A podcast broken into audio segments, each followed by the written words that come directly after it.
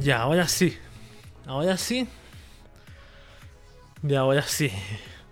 ¿Qué pasa? Que me mandé una cagada al principio con el tema del no. No haber editado bien el, los títulos y todo eso. Estaba haciendo el, el streaming con el título del podcast del, del video del, del streaming del viernes. Ahora sí empecemos.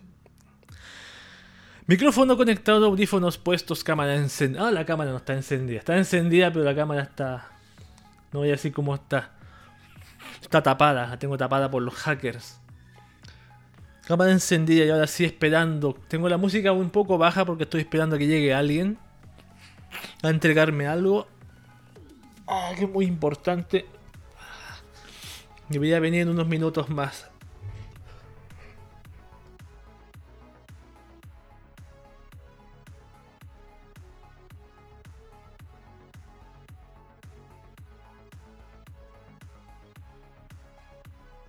No, mejor me voy a sacar los audífonos en un lado porque si no, no voy a escuchar la puerta. Ahí sí. Escucho muy fuerte la música, ¿eh? Ah, ya entendí por qué. Ahí sí, ya entendí por qué se escuchaba tan fuerte. Perdón a la gente que la estoy dejando sorda. Discúlpenme. Discúlpenme. Ni sé si se escuchaba lo que yo decía, weón. Ahora sí. Ya, empecemos una vez por todas este asunto. Wakaba para todos y bienvenidos una vez más al nuevo capítulo del podcast de de esta oportunidad. Capítulo. ¿Qué capítulo es este? Según lo que dice aquí, no alcanzo a leer, weón. 25. Casi 25 semanas ininterrumpidas. La única vez que se interrumpió fue cuando tuve que hacer cuarentena por COVID y no hice. Que un pariente se detuvo el COVID. Nosotros, como damos proximidad, tuve que hacer cuarentena. Que con la compañía de Kiryu Coco y también probando la nueva característica de, Twitch en sus supuestas. Supuesta. Estaba, estaba probándola. ¿Cuándo fue el día viernes? La probé la primera vez, creo. Así pues, el podcast de Cube de qué trata? Trata de noticias de tecnología, anime, internet, manga, Japón. Es un podcast informativo de noticias de internet, tecnología, manga, Japón, Internet, eh, tecnología, Internet, manga, Japón, em, VTubers y Idols también. Eso es lo bueno que tiene, que hoy, este año incluimos la sección VTubers y Idols. Idols. Tengo la imagen aquí, tengo que tenerla por acá. ¿Dónde está? ¿Dónde está? ¿Dónde está? Oh, no está, weón. La tengo acá. Acá la tengo, perdón. Acá está. Idols. Ahí sí. Ahí aparece. Uy, no, arreglado, no he puesto el configurado el navegador, lo voy a configurar ahora. Ya puedo estar un rato acá. No me demoro nada. No me demoro nada. El navegador no lo reconoce a la primera. Ahí está. Listo, lo reconoció. Perfecto, ahora sí. Ahora sí. No, por fin empezó esta cosa. Tengo que enviar el tweet. Eso lo he enviado un ratito más tarde. Yo el día viernes hice un... Bueno, esta semana ha sido una semana de que he cambiado los horarios de los streaming. No hice lo que tenía que hacer el más rato tampoco. Me acordé recién. Voy a colocarlo aquí para no olvidarlo. Ahí está. Por ejemplo, yo antes hacía Duolingo los miércoles, hacía video los viernes y hacía a veces el sábado hacía algo y el domingo hacía el podcast de Cube. Bueno, el domingo siempre va a haber podcast de Cube el día domingo, a menos que haya otro motivo por el cual cambie el día.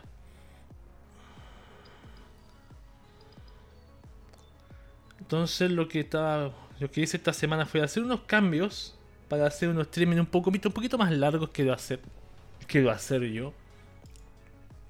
Y esos cambios han sido que el día martes yo hago Duolingo, el día Mira la persona no. El día jueves yo hago Dota 2. El día jueves estuvo muy entretenido el Dota 2. Eso iba a comentar. El día viernes Just Chatting, intento de Just Chatting y el día sábado nada. Y sábado haría un stream, tenía que ser en la tarde, un stream de juegos, pero últimamente no puedo hacer streaming en la tarde porque no está disponible para ciertas personas. Y el día domingo siempre el podcast de Cube a las 10 de la noche, hora Chile. Más adelante voy a dar los horarios de los países. No ahora, más adelante, porque no, no tengo los. Sé que en Argentina estamos igual que en Chile y sé que en México son dos horas menos, eso es lo que sé.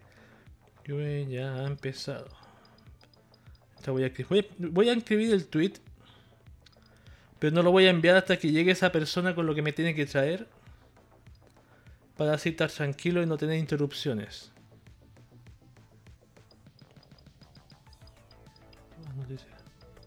Y sí, así que yo el, el, día jueves estuvo bastante bueno el streaming de...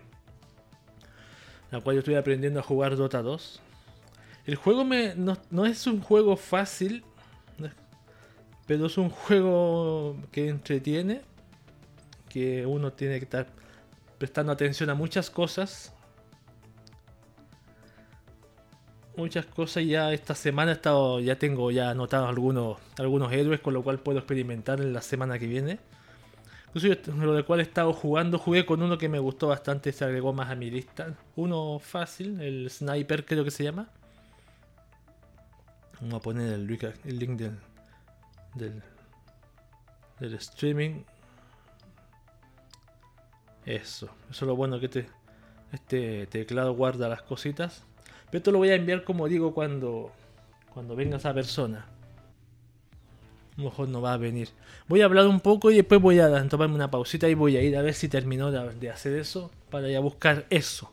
Que no voy a decir qué es. Esto está escrito al revés. Debería, esto debería estar acá.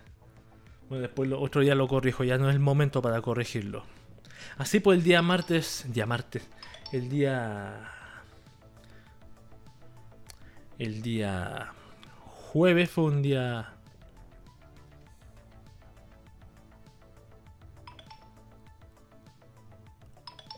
Wow.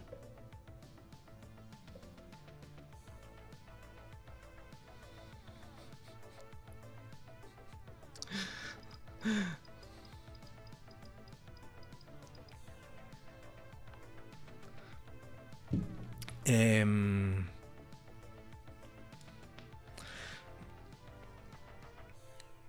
me acuerdo que estaba hablando.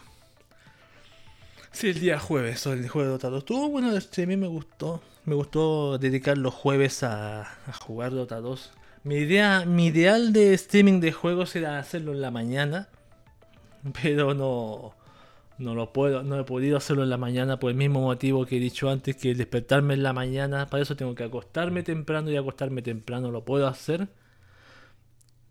Pero eso tiene que hacer, tengo que hacer lo mínimo unos tres días de costumbre, de hábito de, acostarme temprano. Por eso mismo. Por eso mismo no sé tan. Yo creo que yo creo que en este mes de septiembre, por lo menos la próxima semana en la que viene, no podré. Este mes yo voy a decir que no voy a poder hacer streaming en la mañana, porque en la mañana tengo que estar pendiente de otras cosas. Otras cosas y y no sé si en la tarde, porque lo veo difícil. Pero bueno, los jueves empezaré a hacer streaming de, eso. Y quiero continuarlos. Unas tres horas y voy a ir probando otras cositas del juego. Lo bueno es que el juego no se ve mal. Bueno, yo lo veo acá en el segundo monitor y se ve un poco un poquito más lento. A lo mejor es el mismo monitor.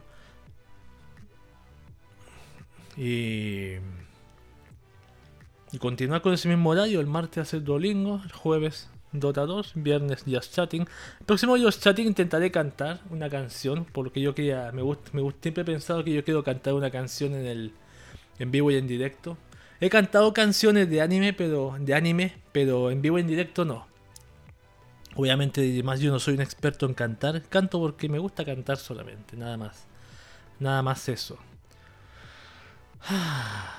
Bien, no nada más que decir, nada más que contar. Vamos, a tomarme una pausita, voy a saludar a la gente del chat. ¿Hay alguien en el chat hoy día?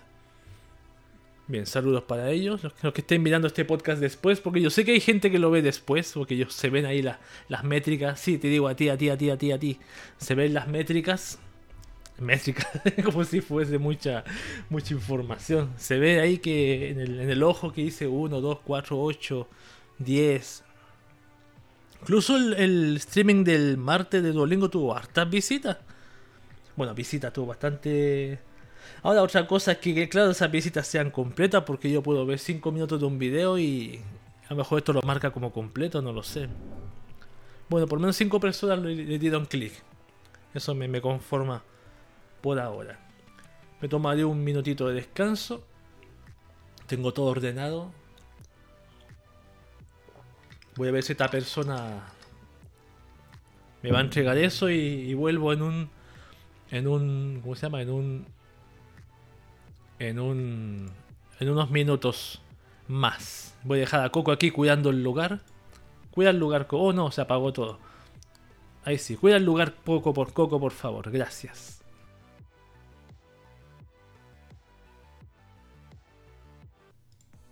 Ya.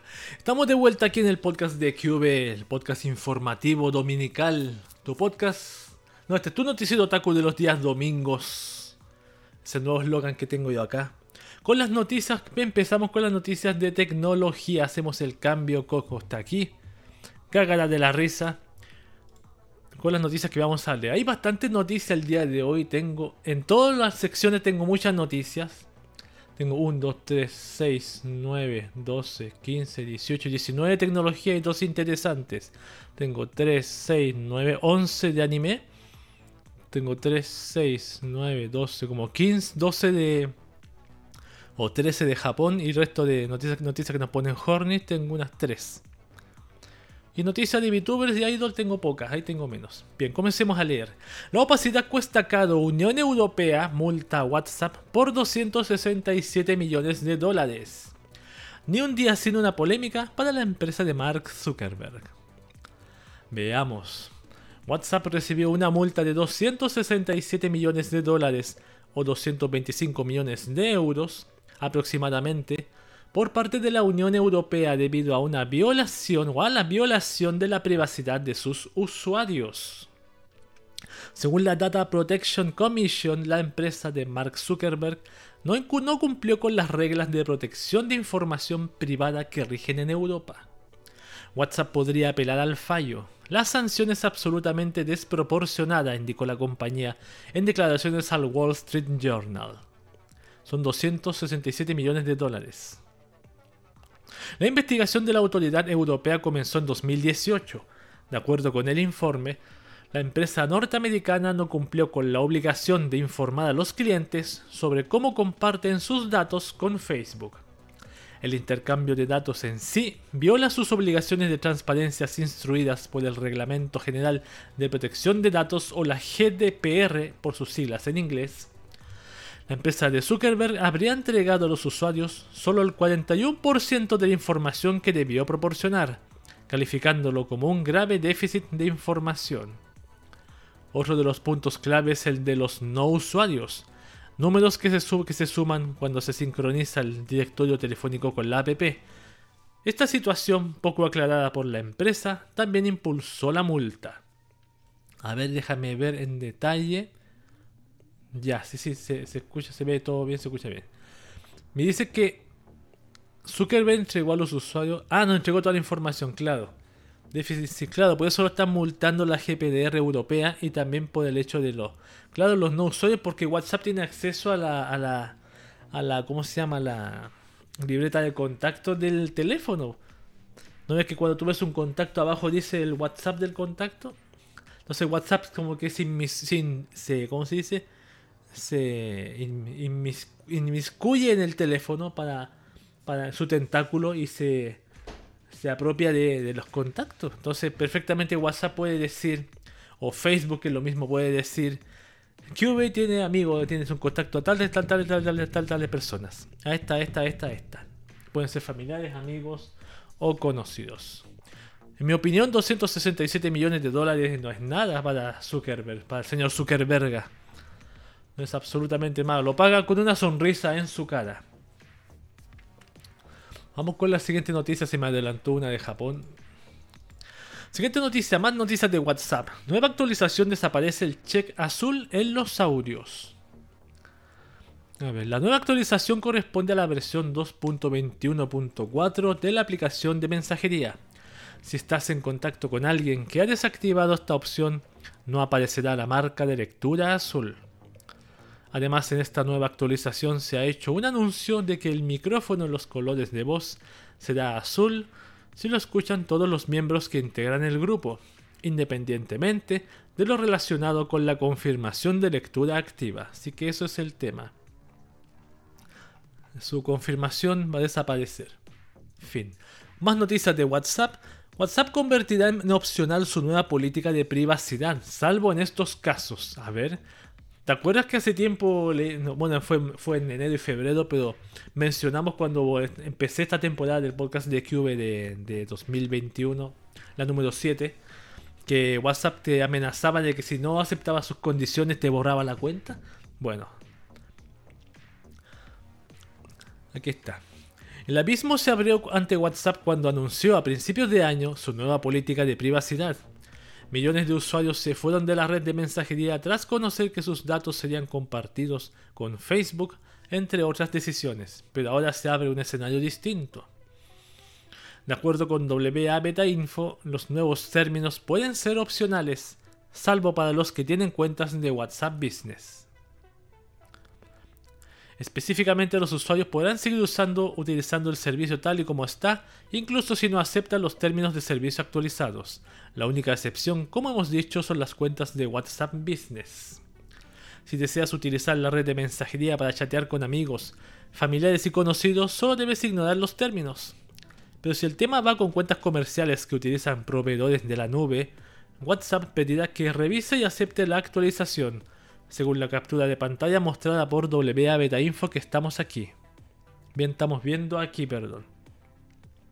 Aún no hay una fecha específica para el cambio, pero se espera que sea para este mismo año. La empresa de Facebook aún no ha confirmado esto. Aparte lo otro que hacían era que te... De que, si no, no aceptaban los términos y condiciones, iban a hacerte la experiencia de usar WhatsApp un cacho, Realmente cada vez más difícil e imposible, weón. Qué maldad en la gente, weón. Es impresionante la maldad en la gente. Aún en esta. La gente de estas empresas multimillonarias. Vamos con la última noticia de WhatsApp. Que dice. Descubre vulnerabilidad que podría provocar fuga de datos confidenciales. A ver. La vulnerabilidad fue descubierta por la firma de investigación de seguridad Checkpoint Research y la información fue reseñada por 9 to 5 Mac. 9 to 5 Mac, perdón, que es un blog. La inseguridad de la app podría conducir a la fuga de datos confidenciales, lo que demostró que los hackers, los hackers, perdón, eh, pueden evitar el cifrado de extremo a extremo, pero la compañía ya lo solucionó. El exploit requirió pasos complejos y una amplia interacción del usuario para ser ejecutado, y para que el pirata informático pudiera leer información confidencial de la memoria de WhatsApp. Ah, interesante. O sea, ya lo arreglaron después. No, no, no, no Descubre la vulnerabilidad. O sea, me pregunto, yo, pienso, ¿cuántas más vulnerabilidades tendrá WhatsApp? ¿Cuántas más vulnerabilidades tendrá esta app? Porque claro, fácil decir, decir, ¿cómo se dice? Cifrado extremo extremo, que es invulnerable, que Incluso hay empresas que están en contra. Porque dice que beneficia a los terroristas. Y todo eso a los pedófilos. Pero esta como le sale una excusa perfecta para quitarte la, el beneficio de cifrado de extremo a extremo. Pero el de WhatsApp por lo menos yo, yo sé que no es tan seguro. No es tan, tan espectacular que llegamos. Tan fuerte. Tan vulnerable. Pasemos a noticia de Microsoft. Microsoft te dejará instalar Windows 11 en computadoras viejas.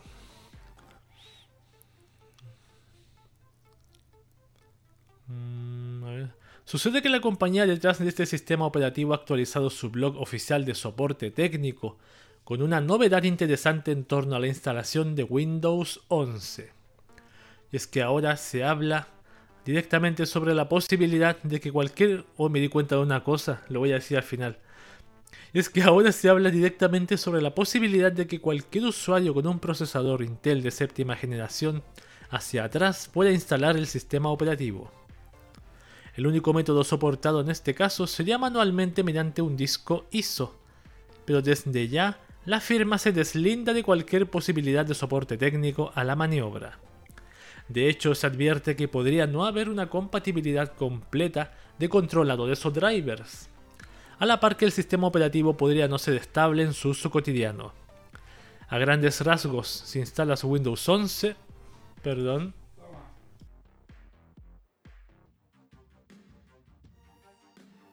Perdón, que me entregaron eso que estaba esperando. Vamos a continuar con la noticia. ¿Dónde iba? Aquí, aquí. Ya. A grandes rasgos, si instalas Windows 11 en tu vieja computadora, lo harás bajo tu propio riesgo y es posible que se fastidie el equipo. Hasta ahora estos son los requerimientos oficiales necesarios para correr Windows 11 sin problemas. Vamos a leerlos. Procesador de 2 núcleos a 1 GHz y solo de 64 bits. Pantalla mínima de 9 pulgadas con resolución 1280 x 720. RAM de 4 GB. Almacenamiento de al menos 64 GB de disco. Tanto, weón. Wow. ¿Y qué es lo que guarda tanto? 64 GB. Ni, ni siquiera los, los, juegos actuales guardan tanto. ¿Cuánto, cuánto disco duro requerirá el juego este del, del ¿cómo se llama el Resident Evil? Sí, Evil 8. El Village. Le he puesto que tiene menos. A ver. Yo quiero los requerimientos, no. Los requerimientos. Vamos a buscarlos. A ver. No, dice. Disco duro por confirmar. Bueno.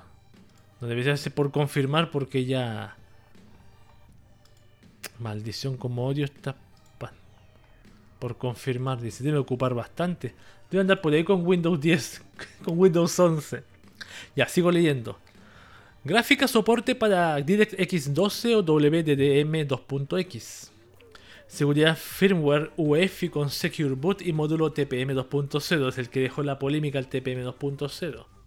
Conexión a internet obligatoria y cuenta Microsoft para instalar Windows 11 Home. Aparte entonces, si yo quisiera instalar Windows 11 desde la versión más charcha, por decirla, o más mínima que es el Home, tengo que tener una cuenta Microsoft, weón. Wow, cada vez más. 64 GB de disco, weón. ¿Qué, qué, es lo que guarda tanto? Bueno, pero nunca tener Windows 10, weón. Google habría reducido cobros a Netflix para mantener su app en la Play Store. ¿Recuerdan el pleito legal entre Epic Games y la App Store de Apple? Sí, el año pasado hablamos bastante de eso en las noticias. El núcleo del conflicto es el alto cargo de rango de comisiones que cobran los chicos de Cupertino por la descarga de apps desde la plataforma oficial de sus smartphones pues parece que esa compañía no sería la única que incurre en esas prácticas que algunos podrían considerar abusivas por el alto rango de cobros a desarrolladores. Sucede que Google tiene un modelo similar, pero además con favoritismos, en donde habrían beneficiado a algunas apps populares para que no abandonen la Play Store. A ver, Google le habría ofrecido una suspensión a Netflix en el cobro de comisiones que usualmente se realiza de manera automática a través de su Play Store. Todo esto formaría parte de un arreglo entre ambas entidades, para lograr este acuerdo donde la empresa no cobra su 30% de comisión habitual por la descarga de la app y la eventual contratación de un plan de suscripción desde la tienda de Android. Así, Netflix no habría tenido que pagar una cuota que todos los demás competidores sí, lo que genera una situación injusta y desigual para el mercado. Así lo describe el corresponsal del medio jurídico MLX, Michael Acton, en una serie de publicaciones que describen el caso y los arreglos no públicos a través de su cuenta de Twitter. Según detalla Acton, incluso con un cobro del 6% de comisión, la Play Store de Google cubriría sus gastos de operación, de modo que el 24% restante es un margen de ganancia bastante amplio. Por supuesto. O sea, que solo que se está revelando aquí. Yo me pregunto, ¿Netflix será el único beneficiado? Ah. iPhone 13 soportaría comunicación satelital, es la siguiente noticia. A ver. El reconocido analista de Apple Ming-Chin Kuo habría publicado un nuevo reporte de análisis financiero y los amigos de Apple Insider habrían tenido acceso al mismo para descubrir una potencial gran novedad en el nuevo smartphone, la capacidad de realizar comunicaciones por vía satélite. Todo esto sería posible gracias a un chip de banda base personalizado, el Qualcomm X60, el cual soporta comunicaciones satelitales de órbita terrestre baja, en conjunto con las labores que realiza el fabricante en cooperación con Global Star. Los smartphones con soporte para comunicaciones vía satélite no son algo nuevo. Hay modelos muy especializados desarrollados para esa finalidad y no son nada estéticos. Pero resulta inusual que un gama alta producto a gran volumen, un gama alta producido a gran volumen como el iPhone 13 integre la función. Me imagino que con esa función la batería, ¿cuánto va a durar? ¿Un 50% menos? Y a propósito de Apple, iPhone 12 y 12 Pro tienen problemas de audio, lo confirma Apple. A ver. A través de su sitio oficial de asistencia técnica, la gente de Apple ha actualizado una entrada para confirmar que algunos modelos de su teléfono inteligente podrían tener un problema con la reproducción de audio. Esto es lo que marca la publicación. Apple ha determinado que un porcentaje muy pequeño de los dispositivos iPhone 12 y iPhone 12 Pro pueden experimentar problemas de sonido debido a un componente que podría fallar en el módulo receptor.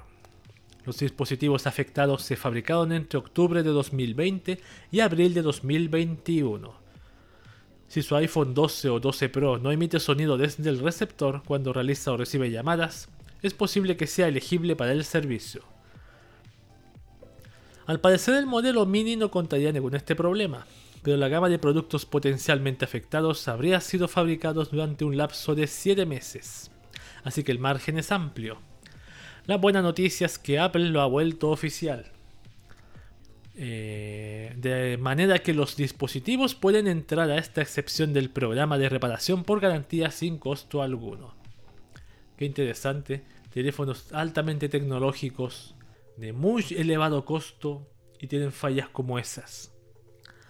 Google, Google, esta noticia salió en la semana que dice Google ordena el cierre al bot de Discord más famoso de música. YouTube emitió una orden de cese de funciones al bot Groovy para el día 30 de agosto. Aquella herramienta de Discord cuya función principal era añadir melodías a las salas de chats llegará a su fin por orden de Google. La compañía estadounidense al parecer no estaba tan de acuerdo con el bot, y un portavoz de la compañía le dijo a The Verge que Groovy violó los términos de servicio de YouTube por modificar el servicio y usarlo con fines comerciales. En ese mismo informe, el creador de Groovy, Nick Amerland, quien hizo el bot porque el bot de mi amigo apestaba y pensé que podría ser uno mejor, admitió que esto probablemente venía desde hace mucho tiempo. Groovy elude por completo el frontend y la publicidad de YouTube. Exactamente. Groovy se define como la forma más rápida de convertir tu servidor Discord en un gran escenario. Ya sea que sea un artista emergente, una superestrella o un DJ aficionado, compartir música a través de Discord nunca ha sido tan fácil, señala el bot en su sitio web. El cierre de Groovy se siente un claro recordatorio de que Discord no es un cliente de chat silencioso y subterráneo, valorado en más de 10 mil millones, es probablemente la aplicación de mensajería más grande del mundo, una que hace mucho tiempo que se alejó de su marca de juegos. Claro, Discord sirve para hasta para empresas. Incluso hay una marca que, es como el Discord para empresas que no recuerdo cómo se llama, que es idéntico. La única diferencia es que es blanco. Pero ahí está, pues cierre, lástima el cierre de, de, de Groovy. Una lástima. Yo, obviamente yo sé que como Google es de... Como YouTube pertenece a Google, claro, y está la música gratuita ahí. Se tuvo que meter. Llegó su momento para que se fuera a la basura. Un segundo de silencio por Groovy entonces. Ya. Siguiente noticia, las cuentas que solo comparten sorteos y concursos serán penalizados por Instagram. A ver. Las cuentas que no aportan valor y que solo se concentran en realizar concursos y sorteos todo el tiempo serán penalizadas. Muchos no saben que hacer este tipo de actividades frecuentemente perjudica la visibilidad del contenido y de la cuenta. La cuenta no aparecerá en la sección de Discover, como tampoco aparecerá en el feed, ya que estas actividades con frecuencia sin ningún contenido aporte valor no serán recomendados por Instagram. En pocas palabras, la red social no promoverá el contenido. A ver qué dice más, más cosas. Dice, Instagram recomienda evitar publicaciones de contenido violento que fomente el suicidio. También esas las cosas que no... Otras cosas, recomendaciones para que Instagram no te penalice, dice. El contenido sexual explícito, que promueva el uso de productos como el tabaco, promoción de negocios engañosos o falsos, así como promociones de curas milagrosas.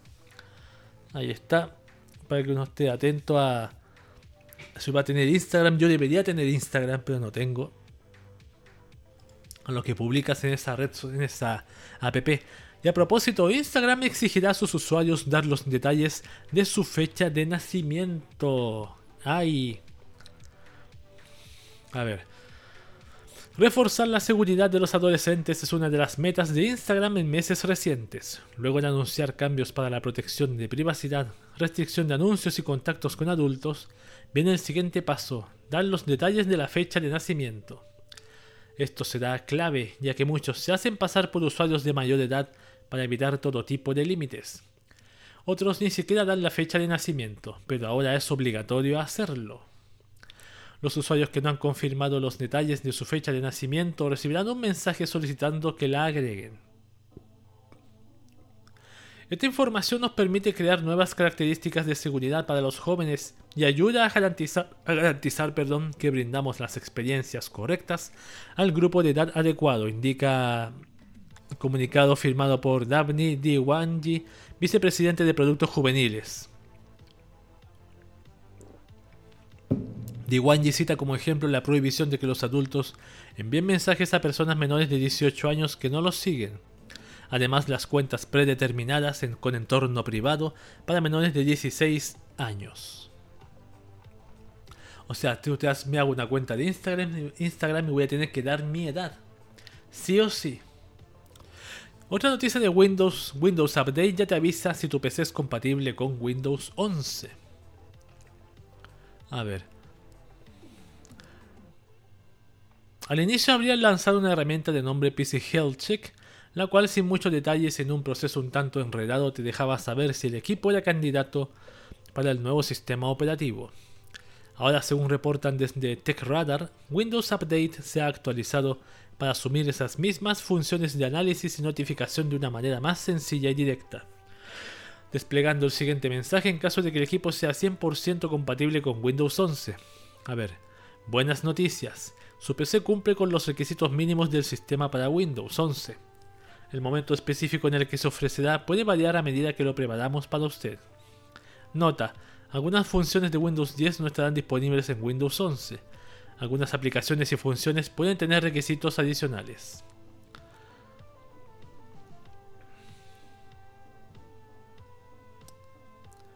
Aquí aparecen de nuevo los requisitos mínimos para instalar Windows 11, pero no aparece almacenamiento 64 GB más,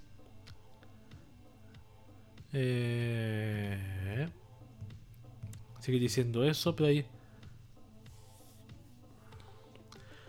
Monitor más de 9 pulgadas. Cuenta de Microsoft activa. Indispensable, que esto te más grande, Netflix, los juegos de la app de streaming serían solo juegos de Play Store. ¿Se acuerdan que hace tiempo leímos la noticia de que Netflix iba a tener videojuegos también? Ya, estos son los juegos que va a tener. Son juegos de Play Store solamente. Lamentablemente, al menos en principio, los juegos de Netflix solo serán los juegos que están disponibles en la Play Store de Android. La comunidad gamer tenía la esperanza de que, por fin, la gran N trajera al mercado el Netflix de los videojuegos. Sin embargo, parece que esto aún seguirá siendo un anhelo.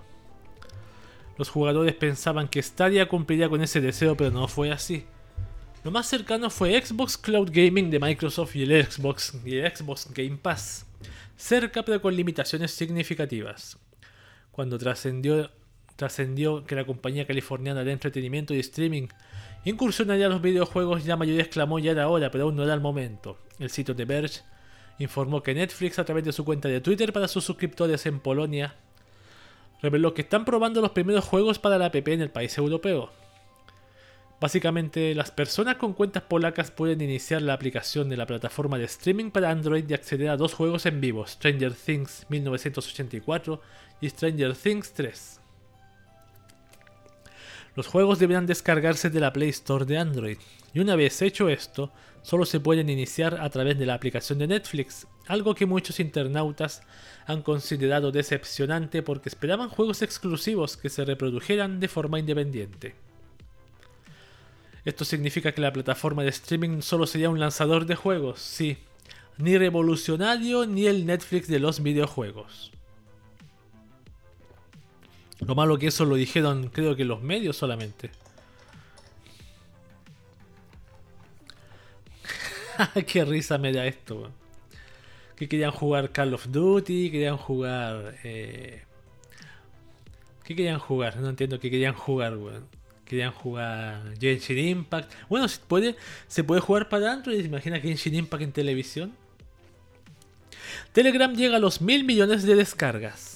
Telegram supera una marca importante y la confirma como una de las apps más populares de mensajería instantánea en el planeta.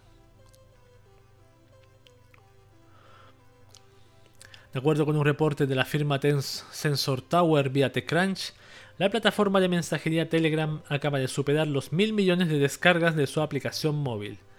India sería el mercado más importante para Telegram, ya que ahí se acumulan aproximadamente el 22% de sus instalaciones en toda su historia. Sin embargo, hay otros territorios importantes, seguido por Rusia e Indonesia, que representan aproximadamente el 10 y el 8% respectivamente. Mm, el inicio de 2021 habría sido el momento clave para el crecimiento de Telegram, con más de 214 millones de descargas, impulsadas en buena medida por el resbalón de WhatsApp, con su llanto de, querer imponerte que acepte sus condiciones o si no, te borra todos los contactos, te borra la cuenta. que, gracioso llegó en forma, llega en forma prepotente diciendo que borra tu cuenta si no acepta tus condiciones. ¿Cómo terminó ahora? normal como todo. Y Telegram se actualiza con participantes ilimitados en videollamadas y stickers. A, partir de a través de su blog oficial, la, aplicación anuncia una serie de cambios y mejoras importantes en su plataforma a partir de este 1 de septiembre de 2021. El primer detalle, tal vez el más llamativo, es que ahora las videollamadas y streams para grupos o canales se realizan de manera ilimitada sin tope de audiencia. Guau. What? Paso con la estufa, nada. En el pasado solo podía haber un máximo de mil participantes por sesión. Eso ahora queda en el pasado y se retira el límite por completo. La segunda novedad es que se ha pulido ahora la interfaz para el reenvío de mensajes. Antes al hacerle el texto antes al, hacerlo, el texto llegaba al destinatario con un montón de detalles tal vez innecesarios, como el nombre de la persona que originalmente escribió el texto. Ahora al reenviar un mensaje se cargará una vista previa, de modo que ahí ya puedes elegir ocultar al remitente los comentarios o cambiar el destinatario si es que elegiste el chat equivocado. Y por último, la mejora más sencilla y amigable tal vez, viene con un cambio astuto en el menú de stickers, integrando una galería de destacados arriba de la pestaña de los más recientes. Con esto, será mucho más sencillo encontrar y utilizar los stickers favoritos sin perderse en la ya inmersa galería de opciones disponibles en la plataforma. Lo que nos queda claro es que estos cambios vendrán muy bien a la app y solo será cuestión de tiempo para que aparezcan en, otras aplicaciones de la competencia. Ejemplo, aló Face, aló WhatsApp. Exactamente. Ahora, en mi opinión, yo opino que, como dice acá, antes había un máximo de mil participantes por sesión y ahora se retira ese límite. Yo no, obviamente no creo que ilimitado significa que puedo poner un millón de personas. No, no lo creo. debe haber un límite, pero que no debe ser alto. Twitter permitirá ocultar tweets antiguos y evitar que se vea tus me gusta. A ver. De acuerdo con Bloomberg, se creará un archivo que permita ocultar tweets antiguos. Además, los me gusta ya no podrán ser vistos por otras personas de forma automática. Es lo que denominan los ejecutivos de Twitter medidas para la privacidad social. Entre comillas, Bloomberg conversó con Bletana Primkina, investigadora miembro de la empresa de Jack Dorsey. Cuando no se satisfacen las necesidades de privacidad social, las personas limitan su capacidad de expresión, se retiran de la conversación, apunta Primkina. De aquí el desarrollo de esta agenda. Sobre el archivo de los tweets pasados es una herramienta para evitar que publicaciones antiguas sean visibles para otras personas. El tiempo de antigüedad estaría indicado por el usuario. Podría ser una característica popular entre las personas que no quieren que sus publicaciones existan en línea para siempre, destaca Bloomberg. Ofrece una solución más fácil que eliminar manualmente las publicaciones o revisar los mensajes de años anteriores para encontrar aquellos que desearía no haber enviado. Los tweets pueden ocultarse después de 30, 60 o 90 días o incluso un año completo. El ocultamiento de los me gusta es otra de las medidas que tomará la red social. Adiós a la publicidad de los corazones. De acuerdo con Bloomberg, los usuarios podrán establecer quiénes pueden ver los tweets gustados. Mm, a mí me, sirve esta medida porque yo estoy eliminando tweets antiguos y si esto funciona, me serviría bastante. Si es que funciona, claro. Existen dos funciones más que se encuentran bajo estudio, la eliminación de seguidores y la salida de las conversaciones. Pero esa no la voy a leer hasta que se hagan realidad. Las últimas tres noticias. Twitch off. Los streamers protestan contra el discurso de odio. A ver. Varios streamers están preocupados por los ataques que han recibido recientemente y por ello plantearon estar un día fuera de Twitch este miércoles 1 de septiembre, con los hashtags Day of Twitch y Twitch Do Better, buscan crear conciencia sobre las ofensas recibidas. Acoso en forma de mensajes sexistas, racistas y transfóbicos, entre otros, son los causales por los que los streamers protestaron hoy con su silencio. Estoy cansado de esto, estoy cansado de sentir que no se me permite existir en base a circunstancias que están fuera de mi control, y sé que otras personas también lo están, indicó Rekit Raven al Washington Post. Raven es un nombre ficticio ya que no quiere que los acusadores le ataquen por la protesta. La comunidad de Twitch desarrolló un botón de pánico limitando la capacidad del chat y la actividad de los usuarios nuevos, sin embargo se vislumbran mayores medidas para evitar el acoso.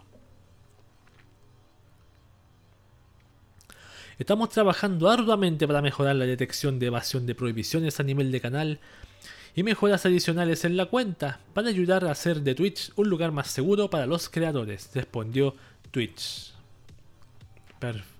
Vamos a ver en qué va a quedar eso.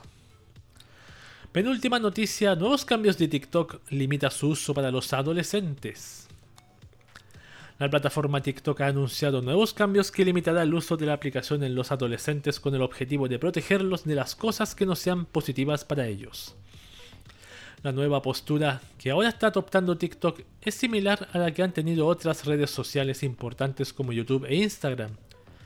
La iniciativa de esto es no exponer a los menores de edad aquellos contenidos que puedan terminar influyéndolos de manera negativa.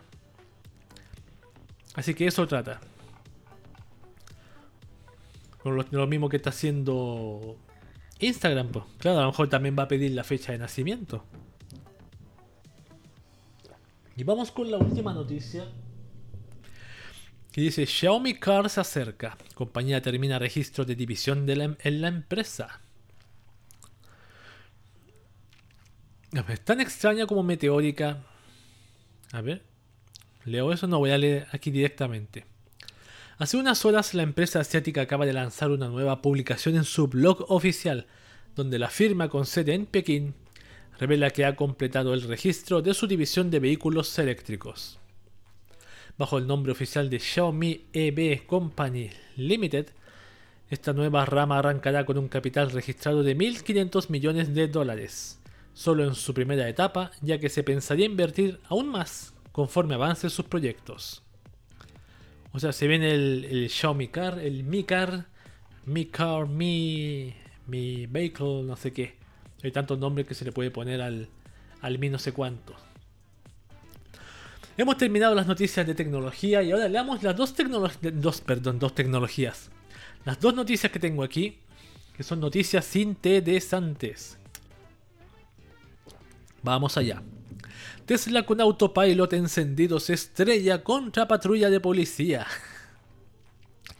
Durante las últimas semanas, Tesla Motors ha estado en el ojo del huracán por las dudas serias sobre la confiabilidad de su sistema de conducción automática. A lo largo de los meses, solo se han acumulado los casos de incidentes en donde esta función ha demostrado ser un factor de peso en distintas clases de choques, algunos de ellos fatales. Es por ello que la National Highway Traffic Signal, bueno, no sé si leí eso, ya lo leí hace rato. De acuerdo con un reporte de Orlando Sentinel, la noche de este sábado 28 de agosto de 2021, un Tesla Model 3 operando bajo el Sistema Avanzado de Conducción Asistida o ADAS por sus siglas en inglés, se estrelló contra una patrulla de policía y un vehículo particular. Ambos coches se encontraban detenidos sobre una carretera de Orlando, Florida. El vehículo particular había presentado una falla mecánica que lo obligó a detenerse en una lateral de la carretera. La patrulla vio la situación y se colocó enfrente para auxiliar al conductor. Mientras el conductor del Tesla Model 3 iba con el ADAS o autopilot activo y no vio, según afirma, ambos vehículos estacionados, de manera que no alcanzó a tomar control del vehículo a tiempo. A lo mejor iba durmiendo. Al final el auto desarrollado por la empresa de Elon Musk terminó estrellándose contra la parte trasera del costado izquierdo de la patrulla, así como con el frente del particular. El uniformado salió ileso, sin embargo el conductor varado y el dueño del Model 3 sí tuvieron lesiones leves producto del impacto. Ser un nuevo punto negativo en el autopilot de, de Elon Musk. Bueno, ahí están las imágenes. Sí. Bueno, afortunadamente no, nadie terminó con lesiones graves. Eso es lo bueno, nadie terminó con lesiones graves. Nadie murió. Nadie fue al cementerio y, le dijeron que murió por COVID, afortunadamente. Vamos con la siguiente noticia interesante. Hormigas, aguacates y hasta un robot. Todo lo que SpaceX llevó al espacio en su más reciente vuelo. A ver. A ver. A ver dónde está. La Estación Espacial Internacional recibió este lunes una carga de varios elementos llevados por SpaceX. Hormigas, aguacates y un brazo robótico forman parte de la entrega. El envío se realizó en una nave SpaceX Dragon este domingo desde el Centro Espacial Kennedy en Florida, en Florida perdón, llegando a las 11 de la mañana hora del este de Estados Unidos al ISS. Cuenta con poco más de 2 toneladas de productos que servirán para experimentos en el espacio, además de las ya nombradas hormigas, palta y el brazo robótico, hay otros suministros de tripulación y hardware. Tenemos un nuevo visitante en la, en la estación espacial, tuiteó el astronauta Shane Kimbrough. El vehículo de carga SpaceX Dragon arribó esta mañana cargado de ciencia y cosas buenas. Es tiempo de desempacar. Kim Brook y su compañera Megan MacArthur monitorearon la llegada de la nave. A ver, entre los elementos enviados al espacio según explica la NASA se encuentran dos puntos. Productos para evaluar los efectos de la microgravedad y la radiación espacial en el crecimiento del tejido óseo. Un dispositivo basado en la luz que captura imágenes de las retinas de los astronautas para documentar la progresión de los problemas de visión el ayudante robótico Nanorax Hitai, diseñado por Hitai Japan Incorporation o INC. No sé si significa Incorporation el INC punto, no tengo idea. Se busca demostrar la versatilidad y destreza de microgravedad del robot de origen japonés. El soporte ayudaría, ayudaría a reducir los costos y mejorar la seguridad de la tripulación, haciendo que los robots asuman algunas de sus tareas.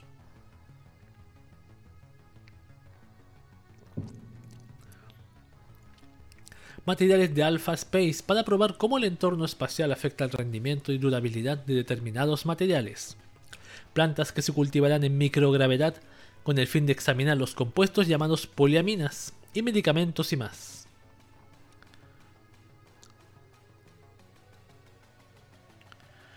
No quiero leer más de esto porque no es noticia interesante, no sé por qué lo leí tan bien. Así que discúlpenme. Con estas disculpas me, tomo un minuto de descanso para descansar mi garganta y, volver con las noticias de anime. Así que vuelvo en un minuto.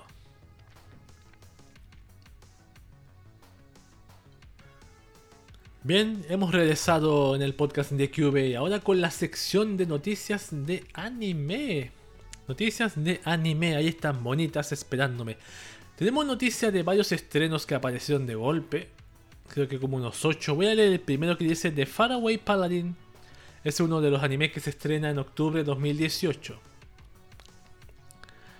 La web oficial de la próxima adaptación de la serie de novelas de Faraway Paladin o Saihate no Paladin escritas por Kanata y e ilustradas por Kusuraga Rin ha revelado un nuevo video promocional que confirma que la serie se estrenará el 9 de octubre a las 22 en Tokyo MX, llegando posteriormente a T-X y BS Nitele. Primera vez que escucho ese canal BS Nitele. Así, se estrena el 9 de octubre. ¿De qué trata este anime? Quiero leer, a ver. ¿De qué trata el anime de Faraway Paladin? Hay sellos conocidos, Yui Horie, me suena Yumu Murase. Me suena Yumu Murase. Ya. ¿De qué trata este anime de Faraway Paladin? En las ruinas de la ciudad de los...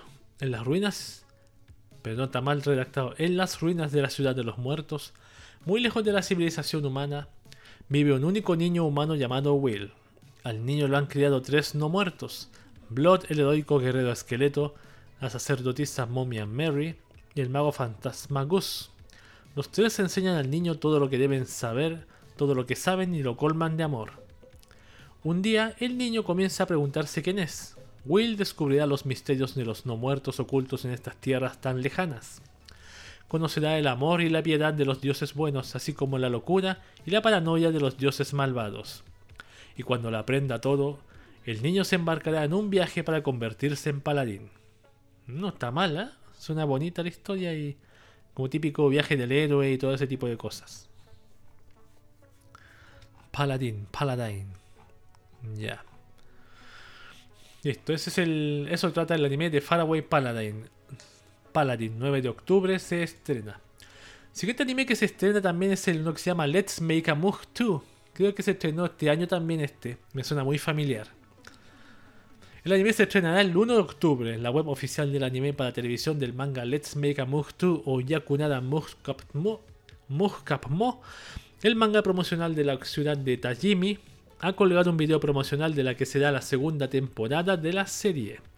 Yakunada Mugcap pero Nyakunada Mugkap Mo Niban Kamo o Let's Make a Mug 2 Second Second Kiln. Revelando más datos. No sé qué es Kiln. Revelando más datos, como dije. Mm, el anime se estrenará el 1 de octubre y podrá verse en Tokyo MX, BS11, MBS, AT-X y CBS, CBC TV. También primera vez que veo ese canal CBC TV. Ahí está. Las voces, Ayauchida, voces conocidas. Ajá. Jimena Valdés es una. como una latina. ¿Cómo se aparece? Jimena, pero con J. Ya. Yo quiero ver. Ah, ¿de qué se trata? Ya sabemos de qué se trata. No sé si vale la pena leerlo. Esta es la nueva imagen promocional está la latina al fondo. Al fondo está la Jimena no sé cuánto. La de que trata este anime, pues, ver Let's Make a Move Cuando el padre de Jimeno Toyokawa deja su trabajo de oficinista, ambos se mudan a Tajimi, en la prefectura de Gifu. Esa es la ciudad natal de su madre, quien falleció cuando Jimeno era una muy pequeña. Y es el lugar donde su compañera de clase Mika Kukuri la invita a unirse a un club muy especial, el Club de Cerámica, es entonces cuando Jimeno descubre que su madre era una alfarera legendaria y comienza a sentirse atraída por ese mundo. Típico anime confi. Por lo que veo aquí tiene muy buenos comentarios. Yo no lo he visto aún. Pero me gustaría, la voy a ver un día. Siguiente estreno de anime. La vida doméstica es una aventura en el trailer de Vanished from the Heroes Party. A ver. A ver. Mm, ¿Dónde está la fecha de estreno? Eso me interesa ver. Este anime se estrena. Perdón. ¿Dónde está la fecha de estreno? Eh, Vanished from the Heroes Party se estrenará en octubre de 2021 los días siguientes y horarios. AT-X, miércoles a las 22.30 a partir del 6 de octubre. Generalmente los cinco canales Tokyo MS, BSNTV, KBS Tokyo, KBS Kyoto perdón, y Sun TV, todos van a estrenarlos el 6 de octubre, pero a distintos horarios. ¿De qué trata este anime? Se lo voy a leer. Un famoso aventurero que ha cumplido con multitud de hazañas sueña con abrir una farmacia Red solía ser miembro del Grupo del Héroe, un conjunto de personas destinadas a salvar el mundo de las malvadas fuerzas oscuras de Taraxón, el señor demonio. O así era hasta que en el grupo uno de sus compañeros decide echarlo del grupo, así que opta por llevar una vida tranquila en la frontera del reino como boticario, ya que su nuevo objetivo es abrir una farmacia. Pero claro, pasar desapercibido y dejar atrás su fama anterior no será tan sencillo como él piensa en especial cuando Reed, una aventurera que conoció en sus viajes, aparece y le pide que se mude con ella. Ahí está. El guerrero que es. trabaja en una farmacia. Esto se estrena el 6 de octubre. Siguiente anime que se estrena. El cómico terror de Mieruko-chan concreta el día de estreno para el próximo octubre. A ver. La web oficial de la adaptación animada del manga cómico de terror Mieruko-chan de Tomoki Izumi ha anunciado que la serie se estrenará el día 3 de octubre en la televisión japonesa. Tenemos otro anime para el día 3 de octubre. Veamos.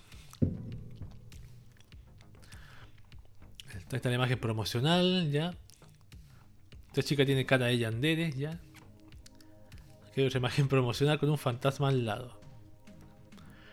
Sora Mamilla, ajá, la típica Seiyu, cae de Hondo también. Hay más. A ver, ¿de qué trata este anime? Dice, Miko Totsuya es una joven que tiene el poder de ver cosas extrañas y peligrosas que la gente no suele ver normalmente. Pero pese a ello, en lugar de asustarse o intentar enfrentarse a ellas, las ignora por completo. Podrá continuar con su vida como si nada estuviera rodeada. Podría continuar con su vida como si nada estando rodeada de... de Maldición, voy a tomar agua, esperen. No puedo pronunciar. ¿Podrá continuar con su vida como si nada, estando rodeada de, extrañas criaturas? Ahí sí lo logré. Lo logré.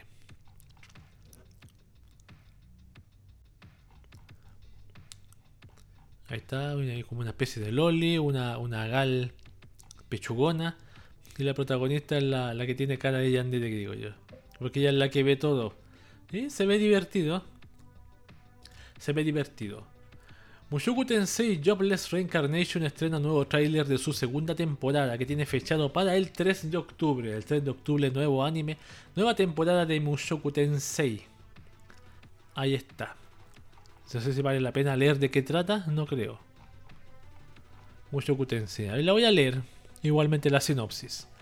La serie de novelas la protagoniza un otaku de 34 años que cuando decide que es hora de cambiar su vida es atropellado por un camión, por Camión Kun, cuando se despierta ha reencarnado en un niño en un mundo de magia y espada. Ahora es Rudius Greyrat, aunque conserva los recuerdos de su vieja vida, así que intentará redimirse y llevar una vida con más significado, aunque no le será fácil. Bien California este tipo. sí, bastante. Así ahí está el anime para 3 de octubre, una segunda temporada de otra franquicia. Otra franquicia, perdón. Otro, otro, otro, otra serie que va a llegar es Lupin the Third Part 6, fecha su estreno para el 10 de octubre, nos deja más detalles. Es un es una serie, no es una película. Yo creí que era película, pero es una serie, weón. La cuenta de Twitter oficial de la franquicia Lupin the Third ha revelado más detalles sobre la que será su próxima serie de televisión, Lupin the Third, parte 6, incluyendo la fecha de estreno de este enfrentamiento entre Lupin y Sherlock Holmes donde no faltará el ayudante de este último, el Dr. Watson. El anime podrá verse el 10 de octubre a las 0055 en NTV, llegando posteriormente a otros canales y a Hulu y otros servicios de streaming de Japón. Ahí está la imagen promocional. Listo. No van a decir de qué trata, no, no dice la sinopsis. No hay sinopsis, así que no más. Siguiente estreno de anime es el anime Tesla Note. Concreta su estreno para el 3 de octubre también. A ver.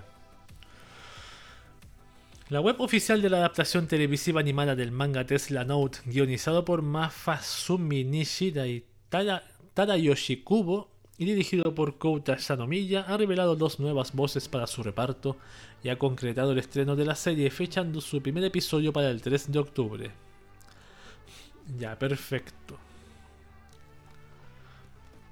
Ahí están las voces. Y veamos de qué trata Tesla Note. Se los leo. El reconocido inventor, Nikola Tesla dejó un registro de todos sus inventos secretos en fragmentos de cristal conocidos como notas.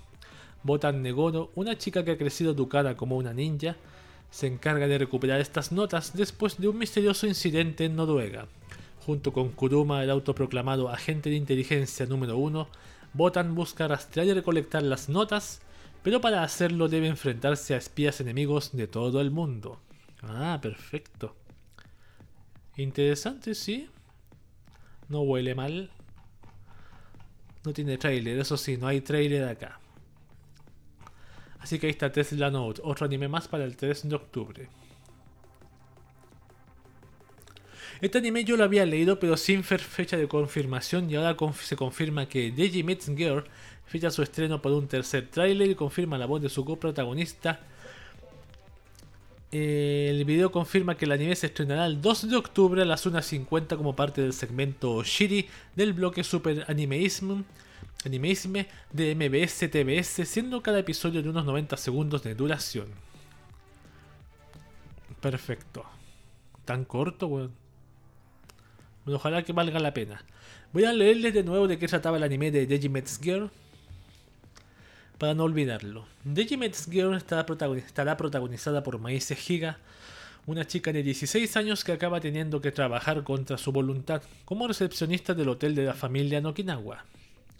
Esta forma tan aburrida de pasar sus vacaciones de verano cambia cuando llega al hotel como huésped Ichiro Suzuki, un chico japonés que trae con él toda una plétora de extraños fenómenos, como peces flotando en el aire o hacer que un árbol enorme brote en la azotea del hotel. Deji es una palabra de Okinawa que significa que trae problemas. O Deji, no sé. Deji o Deji, no sé cómo. Bien. Eh, ya. Aquí otro anime de estreno que tengo acá. El último. Dice el anime Megaton Musashi sube de intensidad con este nuevo trailer. El anime del Level 5 se estrenará el día 1 de octubre. Ya. ¿De qué trata esto? Dice la historia nos trasladará a un momento en el que una invasión ha mermado la población humana reduciéndola solo un 10%. Los supervivientes viven en un refugio donde son supervisados en todo momento y en el que se les borran los recuerdos de la invasión. Tres adolescentes son elegidos para pilotar tres nuevas máquinas que se combinan para crear el robot gigante Musashi, construido de una nueva aleación llamada Megatronium. El típico anime de mecha. Ya, ya, ya, perfecto. Parece que fuera un anime infantil, pero no sé. Ojalá me equivoque. ¿Valdrá la pena verlo? No sé.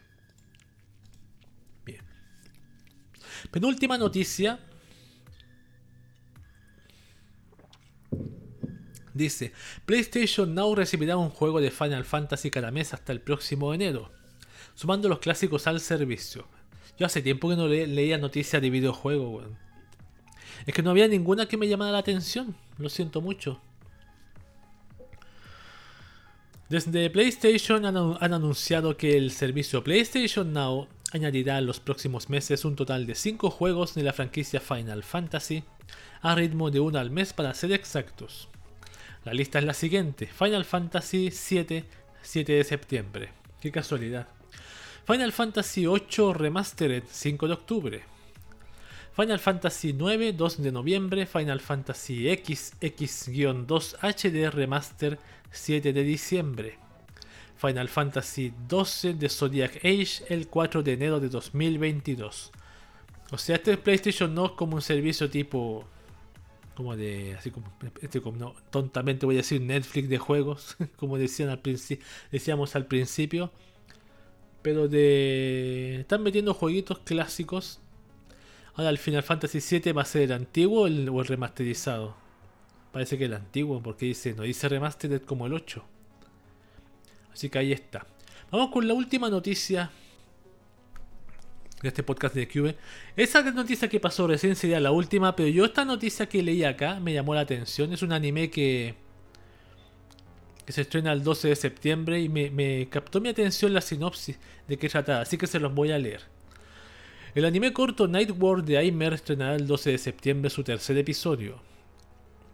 La web oficial del proyecto animado original corto Yoru no Kuni Night World, dirigida por Ryo Timo y con canciones de la conocida artista Aimer, ha revelado un tráiler de su tercer episodio o noche que confirma que el episodio final se estrenará el 12 de septiembre a las 23 horas en el canal oficial de YouTube de Aimer.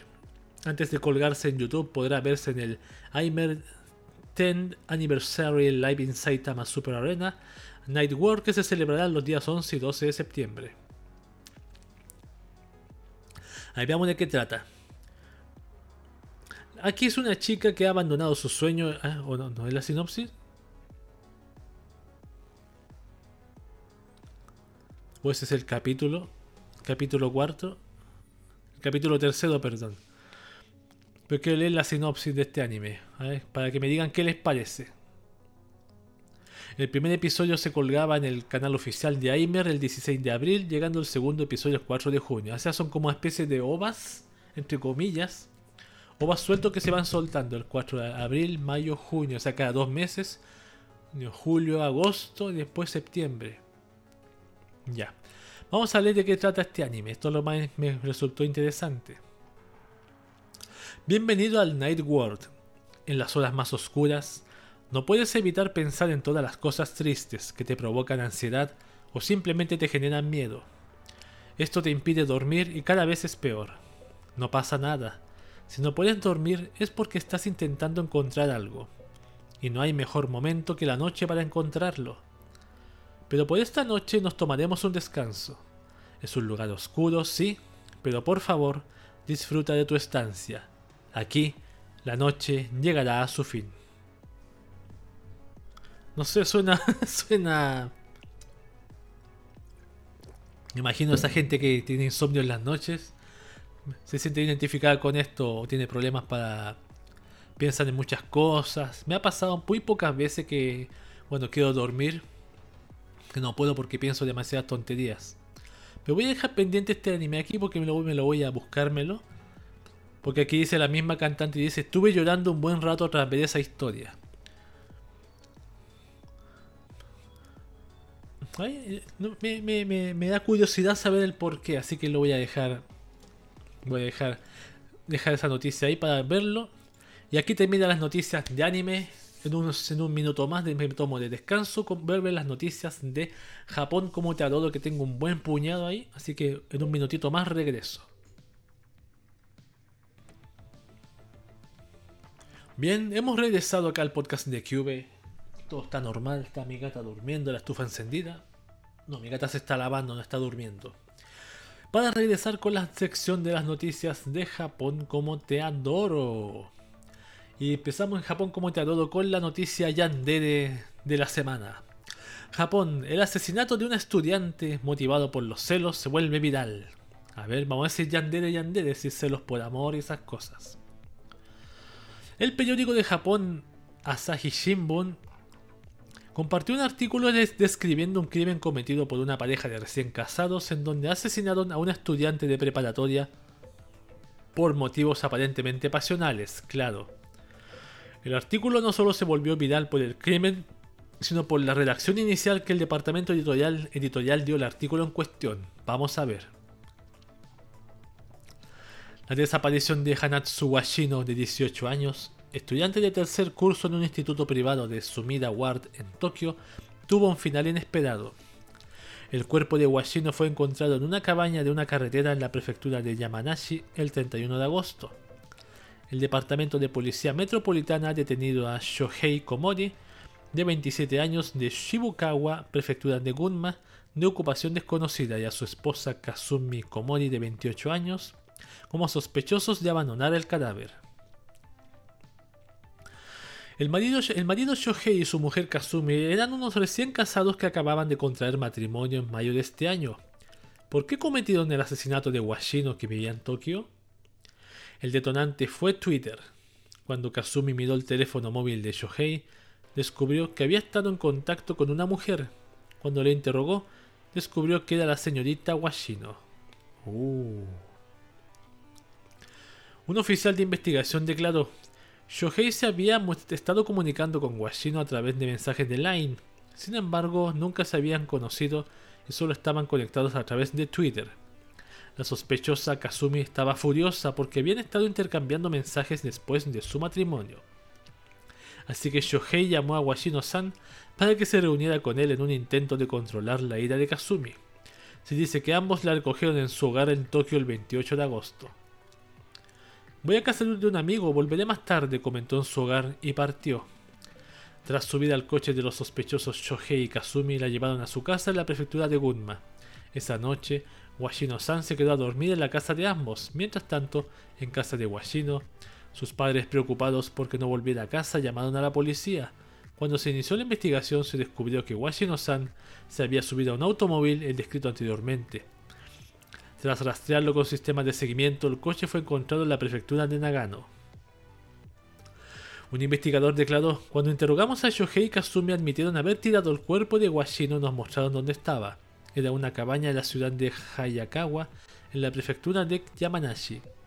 Los dos sospechosos llevaron a Washino a una cabaña que encontraron por casualidad, la apuñalaron con un cuchillo que llevaban y la estrangularon con una cuerda. Cuando se mencionó al principio de este artículo, la redacción ofrecida al principio por el departamento editorial de Asahi Shimbun causó conmoción en la comunidad en Japón, llamando la atención de las agencias no gubernamentales. El artículo original publicado el 1 de septiembre se titulaba, Una pareja de recién casados fanáticos del anime asesinaron a un estudiante de preparatoria. ¿Qué? Lo que atrajo las críticas, pues el hecho de señalar los pasatiempos de los asesinos no es relevante para la nota. Actualmente el título ya fue cambiado. Claro, yo, parece que hay, hay, una tendencia en ciertos medios de comunicación de a todo poner los fanáticos del anime. O sea, si matan, matan a alguien, son fanáticos del anime. Si alguien apuñala a otra persona es fanático del anime, ¿cómo? ¿Qué tipo de tontería, weón? ¿Qué tiene que ver el anime en todo esto? Para mí una escena de un crimen por celos, pues por, por entre comillas, infidelidad por red social y ese tipo de cosas. Wow. Bueno. Lo más extraño es que, que la, la, chica, la, la, de preparatoria, accedió a subir con ellos, weón. Eso es como sospechoso, weón. Yo no, si, no, no sé, no, no, es muy común. Eh, es raro que yo, si yo estoy... Es que no están, claro, no, no sé si estaban flirteando por Twitter también o por Line, este, románticamente hablando se decían cosas, pero que ella se haya accedido con mucha confianza e inocencia a ese vehículo sin sospechar nada raro me parece muy extraño, weón. Muy extraño también. Japón, un hombre intentó hacer que una chica bebiera sus fluidos porque le gustaba. ¿Qué es esto, weón? Durante el caluroso verano la gran variedad de bebidas de las máquinas expendedoras de Japón son un regalo del cielo. Sin embargo, una bebida que no encontrarán las máquinas expendedoras de Japón es la orina. Desgraciadamente, eso es lo que estuvo a punto de ocurrirle a una mujer en la ciudad de Kobe, en la prefectura de Hyogo el 28 de julio y el 2 de agosto, mientras la música siga sonando. Cuando abrió el frigorífico de la oficina y descubrió que su botella de bebida había sido manipulada por alguien que había orinado sobre ella. La mujer guardaba habitualmente sus bebidas en el refrigerador, así que cuando fue a sacar la botella notó que algo no encajaba en su color y olor. Tras informar a su empresa y realizar una investigación interna, se descubrió que un hombre había sido visto antes llevando su botella. Al ser interrogado, el hombre confesó que lo hizo porque ella le gustaba, entre comillas, ella le gustaba. El sospechoso en cuestión era un, desempleado de 24 años que había trabajado temporalmente en la misma empresa que la mujer. Su afecto era unilateral y tras ser detenido bajo la acusación de acoso el 27 de agosto, fue despedido de su puesto. Según la policía, el sospechoso admitió los cargos diciendo, definitivamente puse orina en su botella de bebida. Sin embargo, también afirma que no recuerda nada de los hechos ocurridos el 2 de agosto. No está claro por qué admitiría el delito de un día pero no el del otro, pero lo que se agradece es que en ambos días la mujer no bebiera nada del líquido ni se llevara a la boca la botella. No pude evitar acordarme del eh, primer capítulo del anime de, del anime de Bueno San.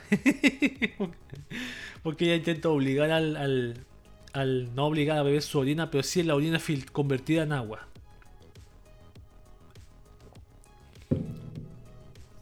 Bueno San, bueno, me acuerdo de Bueno San. Siguiente noticia, Japón. Sujeto arroja ropa interior robada al balcón de un adolescente como pasatiempo, entre comillas. Guau, cada vez esto se pone más turbio, weón.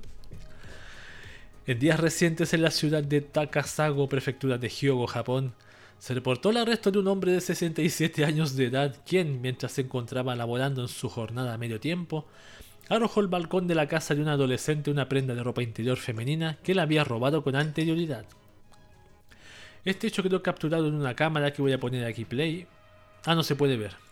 La cual pudo capturar al sujeto en cuestión, quien montaba una bicicleta por la zona residencial a las 9 de la noche del pasado día 29 de junio. En su mano izquierda se puede ver que porta y suelta la prenda de color negro en el balcón de la joven mujer. Poco después ella sale y se da cuenta de este hecho por lo que decide mencionarle la situación a su padre. Papá, llama a la policía, alguien dejó ropa interior de mujer en el jardín. Al ver las grabaciones, alguien dejó una panzo en mi jardín. Al ver las grabaciones de la cámara, pudieron hacer una denuncia formal a la policía. Mientras la policía realizaba sus debidas investigaciones, pudieron relacionar este acto criminal con una denuncia similar de una mujer de 41 años que en ese mismo día les hizo una llamada para pedir auxilio debido a que alguien se había metido a su jardín para vandalizar su ropa interior que tenía colgando en su tendedero y de paso robar una prenda de color negra. El acto de vandalismo consistió en pintar las prendas de la mujer con una palabra obscena. Ah, Gracias a ese par de denuncias y a diversas grabaciones de cámaras de seguridad, pudieron dar con el criminal quien fue arrestado al poco tiempo. En el acto de la interrogación, el hombre admitió que él hacía este tipo de fechorías como un pasatiempo, entre comillas. Además se le relacionó con el robo de algunas otras prendas pertenecientes a estudiantes de secundaria. ¡Ay! ¡Wow! Bueno, el robapansus ahí quedó, ahí quedó detenido. Voy a tomar un poco de agua.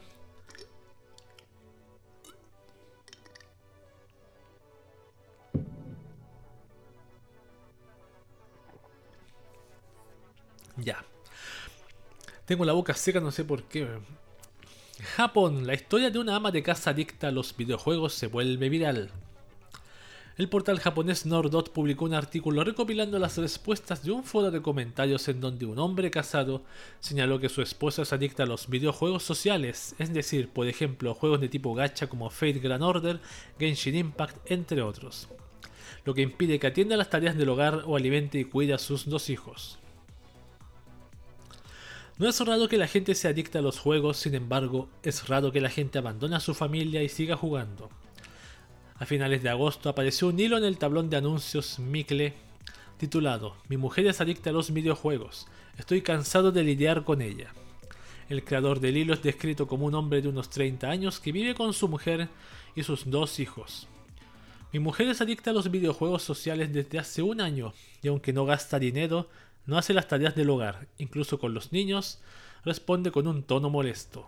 Uf, como su mujer no hace nada, el hombre se apresura a preparar la cena cuando llega del trabajo, baña a los niños, los acuesta y lava la ropa pendiente. No es de extrañar que esté harto de ella, no está aportando nada a la familia, escribió en una de, una de las respuestas. El hombre menciona que su mujer, que es muy franca, discute con él cuando intenta expresar sus emociones, sus opiniones, perdón. Y el estrés está siendo demasiado. Mi mujer no me cree cuando le hablo de ello porque es muy amable por fuera. Estoy cansado de todo y me temo que está dejando de importarme. Ahí está. Uno le dicen.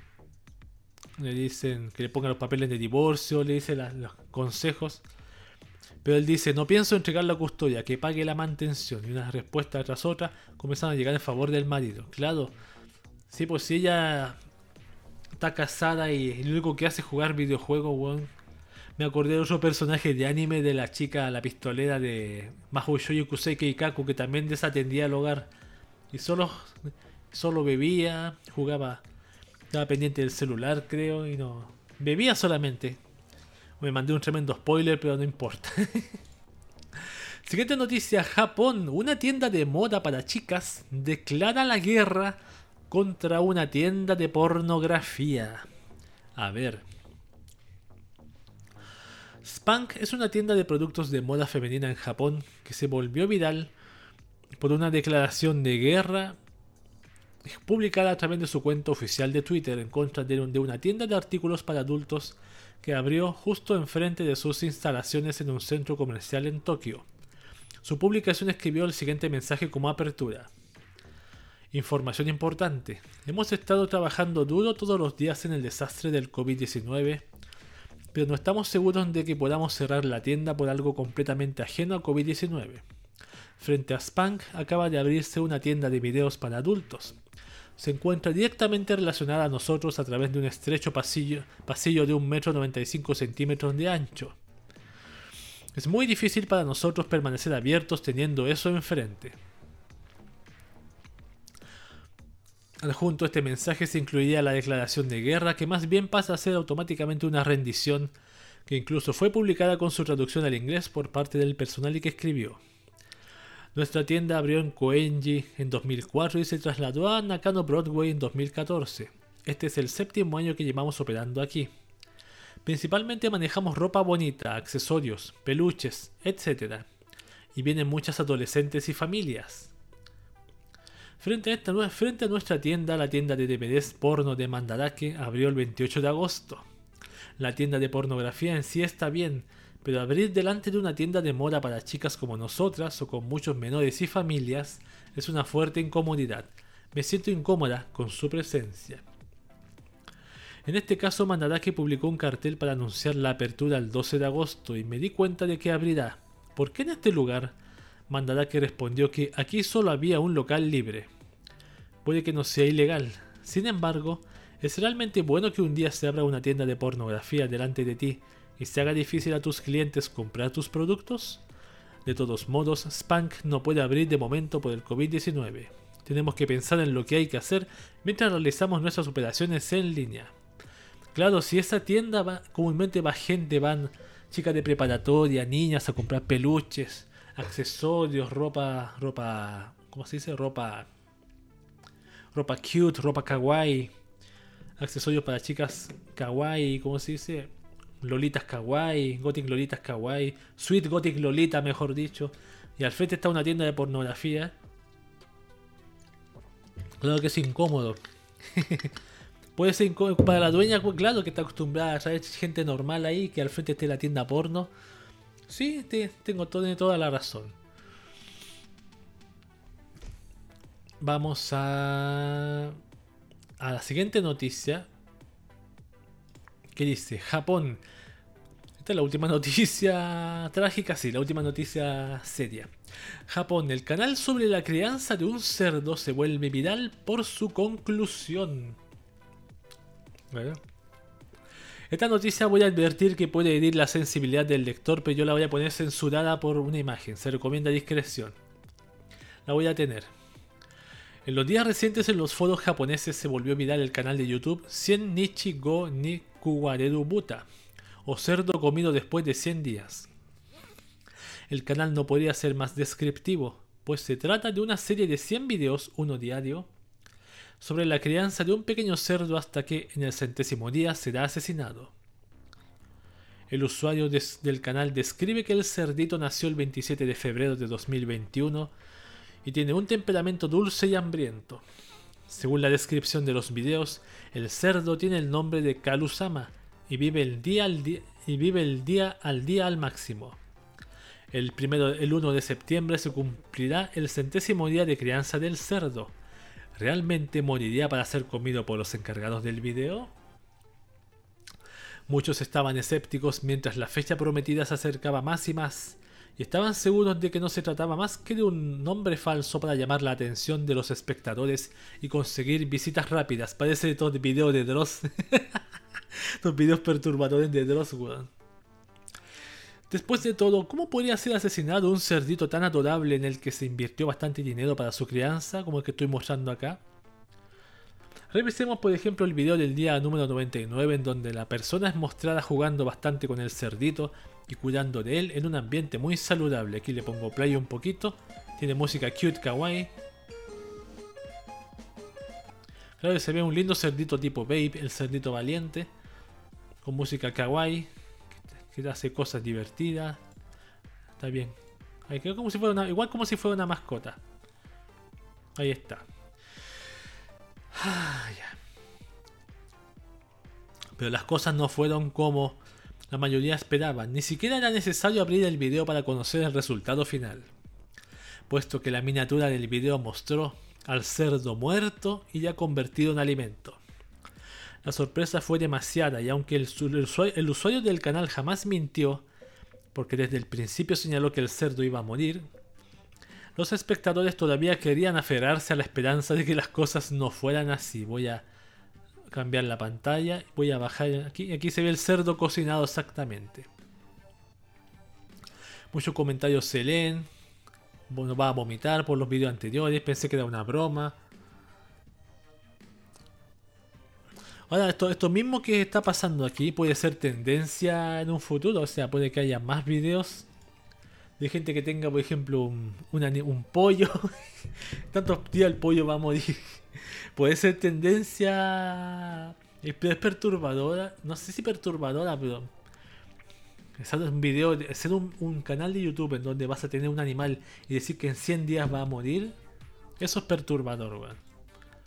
Eso sí, ya quitamos esta noticia. Vamos con la siguiente, vamos a relajarnos. Que dice: Japón, la publicidad de Genshin Impact invade Tokio.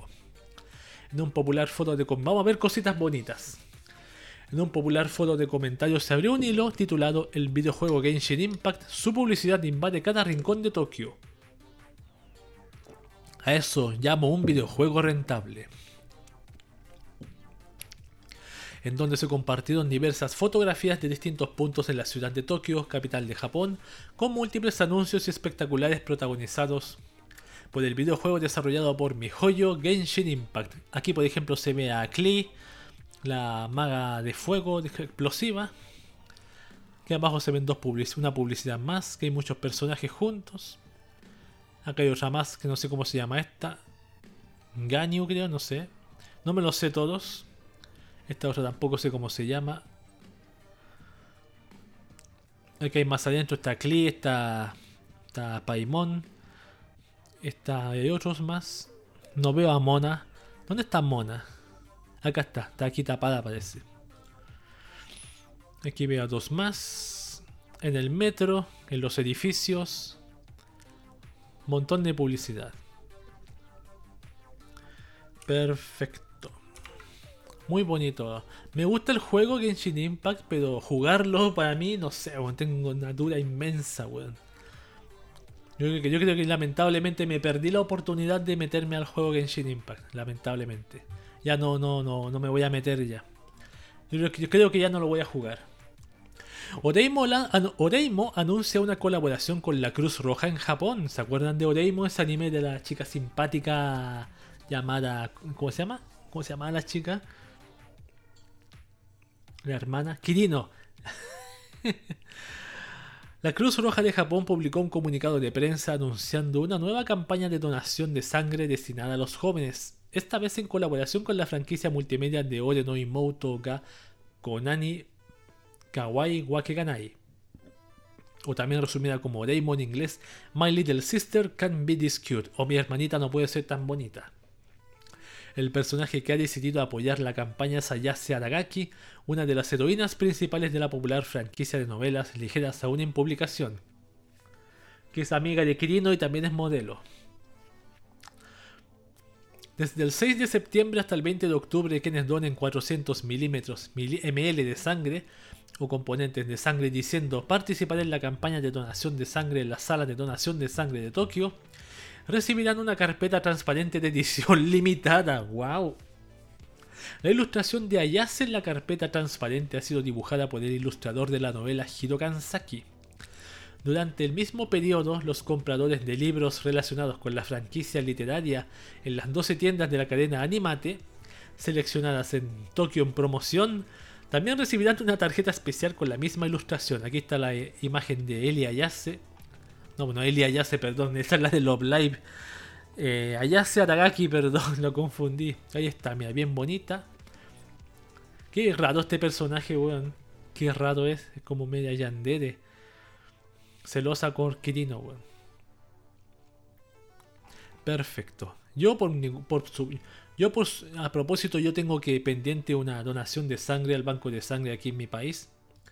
Y si me dan esta carpeta yo voy corriendo. Yo había pospuesto el tema, pero si me ofrecen esta carpeta voy el primer día, al día siguiente, weón. Ahí está la campaña. Grandioso Japón, bendito Japón, weón. Claro, y lo mejor que tú puedes tú tienes esta carpeta y la gente te ve y dice, oh, tú donaste sangre, sí, yo también. Qué obra más benéfica. Eres una buena persona. Arigato, domo arigato. Vamos con la siguiente noticia. Saekano, los marines saludaron a un buque japonés con una funda de Megumi Kato. Terminal Lance es una tira cómica y un sitio web creado en el año 2010 por Maximilian Uriarte, que satiriza la vida del cuerpo de marines de los Estados Unidos. Uriarte publica sus tiras en el Marine Corps Times, y en su propio sitio oficial. Sin embargo, recientemente se volvió viral por un asunto completamente diferente. En su cuenta oficial de Twitter se compartió un video mostrando a los marines saludando a un buque japonés mientras sostienen una Dakimakura del personaje Megumi Kato de la franquicia de Saenai Heroine no Soratekata o Saekano How to Raise a Boring Girlfriend. Aquí está la imagen, vamos a, a quitar la música por el copyright. ¿Ves? Ahí se ve buque japonés, mostrando a nuestros amigos japoneses que nosotros peleamos peleamos por, por ella, por la mona en el Dakimakura. A ver, ¿lo ven? Que no veo ningún japonés en el barco japonés. Ah, sí, sí hay. La Dakimakura. La Dakimakura es así, no está, no está desnuda, está vestida. Por lo menos el lado vestido. Sí hay gente. Ahí está el vídeo, eso fue todo. Listo, fin. Siguiente noticia, de que cortita. Japón, cerca del lago Kisaki encuentran una máquina expendedora de cartas de amor. What, ¿Qué es esto, weón? What? Lo que hace que las tiendas de conveniencia en Japón destaquen es la inmensa cantidad de posibilidades de productos disponibles a la venta. Especialmente las comunidades rurales, donde pueden ser la única tienda del vecindario tienen que estar abastecidas con todo lo que alguien pueda necesitar, como comida, artículos de aseo y en el caso de una tienda de la prefectura de Nagano incluso artículos para el amor. En una visita al lago Kisaki, en la ciudad de Omachi, el usuario japonés de Twitter arroba mayutsun, arroba mayutsuyun5213 se detuvo en la sucursal local de la cadena de tiendas de conveniencia eShop la tienda tiene una pequeña hilera de máquinas expendedoras en su aparcamiento para los clientes que no quieren molestarse en entrar o llegar después de que la tienda esté cerrada por el día. O llegan después de que la tienda esté cerrada por el día, perdón. Además de cafés enlatados, sopas y refrescos, la máquina también vende cartas de amor. Aunque esta no es la única máquina expendedora de Japón que ofrece cartas de amor, tiene la particularidad de que las cartas se ofrecen en la misma máquina junto a otros productos más mundanos. Normalmente este tipo de máquinas expendedoras ofrecen únicamente las mencionadas cartas producidas en masa, pero esta es bastante particular. Aquí está la máquina y donde dice cartas de amor no veo. Las cartas vienen enrolladas con un sello adhesivo. Ah, aquí la, la tiene en la mano, perfecto. Yo pensé que era un lápiz. Las cartas vienen enrolladas con un sello adhesivo, lo que hace que parezcan auténticamente algo que alguien podría dejar en el pupitre del colegio o en la mesa del café. También están escritas a mano y al desenrollar la suya, Matsuyun 5213 encontró un mensaje sorprendentemente emotivo. El mensaje dice, ¿Cómo te va estos días? Nunca hago nada por ti, pero siempre me das todas las cosas egoístas que te pido. Siento que siempre estás a mi lado, cuidando de mí. Por fin he empezado a sentirme feliz donde estoy ahora, pero sigo pensando que era más feliz cuando estábamos juntos. Hiciste mucho para hacerme feliz, así que espero poder hacerte feliz en la próxima vida. Espero que... ¿Cómo? Como la suena como, como un suicida, weón. Espero que ambos podamos ser felices hasta que llegue ese momento. Y cuando llegue, espero que vuelvas a estar conmigo. Así que por favor, así que por ahora, solo diré que te volveré a ver algún día. Claro, como pesimista la carta, weón. Pero es muy, muy bien hecha, weón. Muy, claro, y como dice, muy emotiva. Guau. La eShop del lago Kisaki comenzó a vender las cartas hace 3 años y arroba Matsuyun5213 pasó por la tienda específicamente para comprar una. Por desgracia el día que llegó la máquina estaba siendo reparada. Sin embargo, cuando entró a preguntar por las cartas pudo comprar una directamente al personal por solo 300 yenes o 3 dólares. Lo que demuestra que incluso cuando las cosas parecen sombrías, siempre hay que creer en el amor. Por suerte, el lago Kisaki es el escenario en donde se desarrolla la clásica comedia romántica Onegai Teacher. Oh, interesante, weón. La carta, interesantísimo. Bueno. Ah. ah, ya. Ahí lo dejamos. Ya. Terminamos con las noticias de Japón como te adoro y ahora vamos con las noticias que nos ponen Hornis. Aquí la presentación principal con este, esta imagen que tengo aquí. Primera noticia. Ah, no, no, todavía no, perdón, todavía no. Me quedan una, dos, tres noticias. Maldición, me estaba adelantando. Quedan tres noticias de Japón como te adoro. Kanoyo Karishimas. Ahora podrás vivir la experiencia de dormir al lado de Chizuru. La compañía Slash GIF anunció el lanzamiento de un panel acrílico basado en el personaje Chizuru Mizuhara de la franquicia de Kanoyo Karishimas o Renta Girlfriend o Arrendando una novia, como parte de una lotería de productos disponible en línea para el mercado japonés en el periodo comprendido del 30 de agosto al 12 de septiembre de este año. Los productos serán enviados a partir del próximo mes de noviembre y la participación en la lotería tiene un precio de 880 yenes o 8 dólares. Evidentemente el premio mayor incluye el mencionado panel acrílico de 140 centímetros de largo, en donde Chizuru es mostrada recostada mirando hacia el frente. Recrea la experiencia de dormir acompañado de Chizuru o mírala descansar mientras realizas tus actividades del día, escribe el sitio. Ahí está la imagen de Chizuru del panel acrílico y un japonés durmiendo al lado, mirando su carita. Mira qué tierno. Ahí está otra vez. y el tipo está trabajando. y puede mirarla para, para un poco de motivación. Respecto a los otros premios, no son nada espectaculares, además del enorme panel acrílico.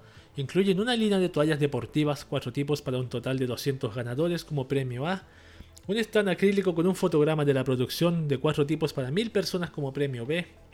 Un llavero acrílico, un llavero acrílico de los cinco personajes, entre paréntesis cinco tipos, para 1500 personas como premio C. Y una línea de pegatinas de 8 tipos, para un total de 2280 personas como premio D. Resumen, este es el premio número 1. Eh, bueno, es una lotería, lamentablemente no está disponible para venta. Vamos con la penúltima noticia. Camp, una botella de sake mostrada en el anime, será lanzada próximamente. Oh. La Taikan Shuko Shake Brewery, a través de la distribuidora Hiromedo Store, anunció el lanzamiento del Camp o Mama Nishiki Set. Inspirado en una botella de licor mostrada por unos segundos en uno de los episodios de la adaptación animada de Camp o Lightback Camp. El producto, está, disponible en una sola presentación que incluye dos botellas, una Blue Label, que es una botella de 720 ml de sake Yunmai Saiginjo, con proporción de arroz de 50% y 15 grados de alcohol, y una Red Label, que es una botella de 720 ml de sake Kinsai Ginjo con proporción de arroz de 50% y 15 grados de alcohol. Es lo mismo, pues. Ah, no, una es Junmai Saijinjo y la otra es Kinsai Ginjo. Pensé que era lo mismo. Se supone que el Red Label es la de mejor calidad, el, arroz. El set se produce bajo pedido y las reservaciones están disponibles en Japón con fecha límite El próximo 20 de septiembre, finalmente el precio de ventas de 9.350 yenes, alrededor de 90 dólares. Ahí está la botellita. A esa mostraron ya. Y ahora se vende esa con los ojos. Interesante. Yo un día me gustaría comprar en la misma tienda quizás donde compré el café y el agua de pichu. Comprar un licor de sake para probarlo solamente. Vamos con la última noticia de Japón como te adoro. Tan Keke se alza como el personaje más popular de Love Live Superstar en China. Claro, esta noticia es de China, pero igual la incluí acá. Para quienes están viendo el anime Love Live Superstar actualmente en emisión, quizás les parezca demasiado obvio el título, pero ciertamente es importante señalar que la popularidad de la franquicia en China está siendo bastante alta hoy en día. Y no es de extrañar, Después de todo, la mayoría de los vídeos más populares de la plataforma de vídeos Bilibili están completamente centrados en un personaje, Tank Keke. ¿Por qué este personaje está teniendo tanta relevancia? Se dirá usted, querido viewer. La respuesta es demasiado simple, es procedente de China. Su perfil escribe, Keke es una optimista amante de la diversión que siente amor por las School Idols, lo que la llevó a trasladarse al Instituto Yui Gaoka desde Shanghái lo más importante para Keke es la pasión y una cara sonriente. Su frase favorita es no hay tiempo como el presente.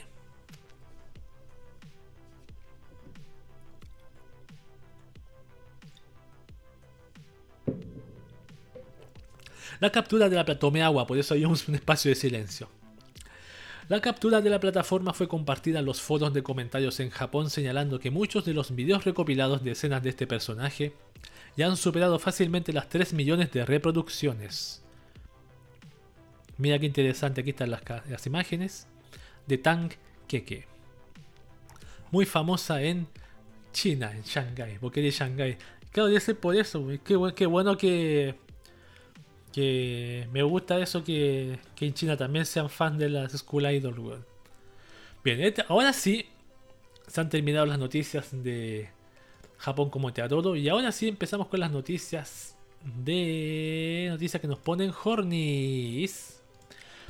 Primera noticia que nos pone Hornis. Las chicas de Oregairu se visten de sensuales mates para nuevos productos. La cadena de tiendas Charaon anunció una colaboración con la franquicia multimedia de Yahari Ore no Seishun Love Comedy Wamachikateiru o Oregairu My Teen Romantic Comedy Snafu en el lanzamiento de una nueva línea de productos basados en una ilustración especial protagonizada por Yukino Yukinoshita y Yui Yui Gahama. Aquí están las chicas, mira qué bonitas. Mites eróticas. La línea de productos incluye entre otros artículos camisetas, paneles acrílicos, papeles tapiz, llaveros acrílicos e ilustraciones impresas.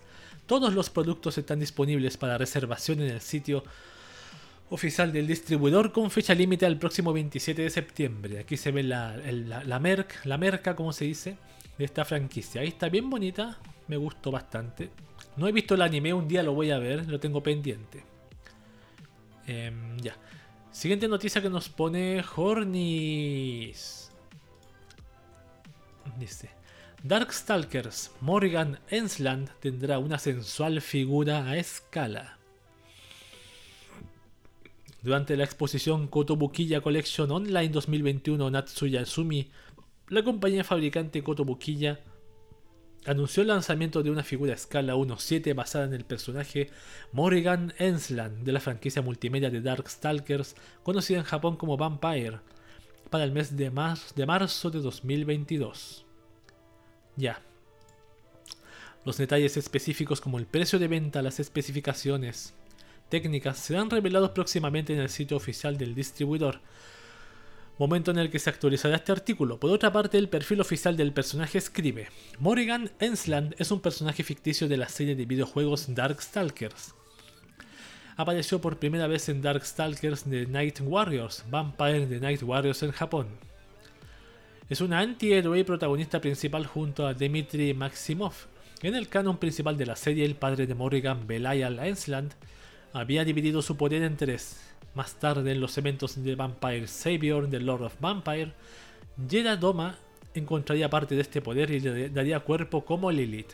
Ahí está la figura en todo su esplendor. Ahí está. Wow. Ajá. Ajá, por delante, por detrás, por todos lados. Se puede apreciar. No hay, no hay más información, no hay información ni precio, ni como hemos leído siempre, no está disponible todavía. Bien, esa ha sido la, esa noticia. Vamos con la siguiente noticia que nos pone Hornis también. Oh, maldición, esta figura. Supersónico inspira una erótica figura en colaboración con Taimani Nasagi. La compañía fabricante CA Works, a través de, una, de la distribuidora Good Smile Company, anunció el lanzamiento de una figura a escala 1.7 basada en Supersónico o Time Manin Version como parte de una colaboración entre las franquicias Supersónico y Time Manin Asagi para febrero de 2022 en Japón. Esta figura es impresionante, weón. Miren, guau. Altamente erótica, weón. La compañía describe el producto como sigue. La nueva marca de figuras de Charani CA Works presenta una figura a escala 1.7 de Supersónico con su traje del juego del evento de colaboración Time Marine RPG, RPG Cross Supersónico. El traje de Time Marine de Sónico resalta sus voluptuosas proporciones. Su traje cuenta con pintura metálica, mientras que su cabello de cola de caballo utiliza pintura degradada para conseguir un aspecto detallado y fiel a su apariencia en el juego, la dinámica pose de la figura también resalta el adorable encanto de Sónico de forma espectacular. No dejes, de, no dejes, de, añadir a tu colección esta figura de Sónico con su traje especial de colaboración, ¿no? Sí, la figura es increíble, weón. Los que están escuchando este podcast, búsquenla y van a, van a ver de qué se trata. me van a encontrar la razón, weón. El producto tiene una altura de aproximadamente 240 milímetros, tendrá un precio de 19.250 yenes, alrededor de 185 dólares estadounidenses. Pensé que se había parado la música. Y se encuentra disponible para reservación en el sitio oficial del distribuidor en el periodo comprendido del 12 de septiembre al 7 de octubre de este año. Oh, maldición, aquí me encima está, está... Esa es la figura como se ve normal. Es la, es la misma Sonic pero con sus proporciones exageradas, weón. Por eso la, la, Ah, maldición. Y aquí está con una luz que se ve más, más luminosa. Vamos con la siguiente noticia que nos pone Hornis. No sé si la sigue en la penúltima. No, es la última. La última noticia que nos pone Hornis, Hornis, Hornis. Dice, la revista Megami Magazine revela las ilustraciones de su edición de octubre 2021.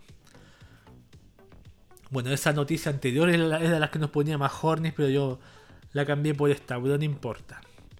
Como ya toda una costumbre durante los días finales de cada mes, se han revelado las nuevas y espectaculares ilustraciones que se podrán encontrar eh, en el próximo número de la revista japonesa Megami Magazine. Este nuevo lanzamiento que corresponde a la novena edición del año 2021, también conocida como septiembre 2021, ya se puede adquirir en tiendas físicas de Japón y también en sitios de importación como CD Japan. Y un día me voy a comprar una revista de esas, weón. Pero sí, pero estas imágenes que vienen en el, a continuación no las voy a ver ahora, las voy a ver al final del podcast, lo voy a dejar. Así que en el final del podcast las vamos a ver tranquilamente. Y después de esas noticias, de Japón de noticias que nos ponen Hornis. Ahí les muestro las pastillas anti-Hornitaps para el que las necesite. Yo ya tomé la mía. No voy a mostrar más las pastillas aquí porque ya las he mostrado bastantes veces. Así que esas han sido las noticias de Japón como te adoro. En un minuto regreso con la sección última que es la de VTubers y Idols. Así que vuelvo en un minuto.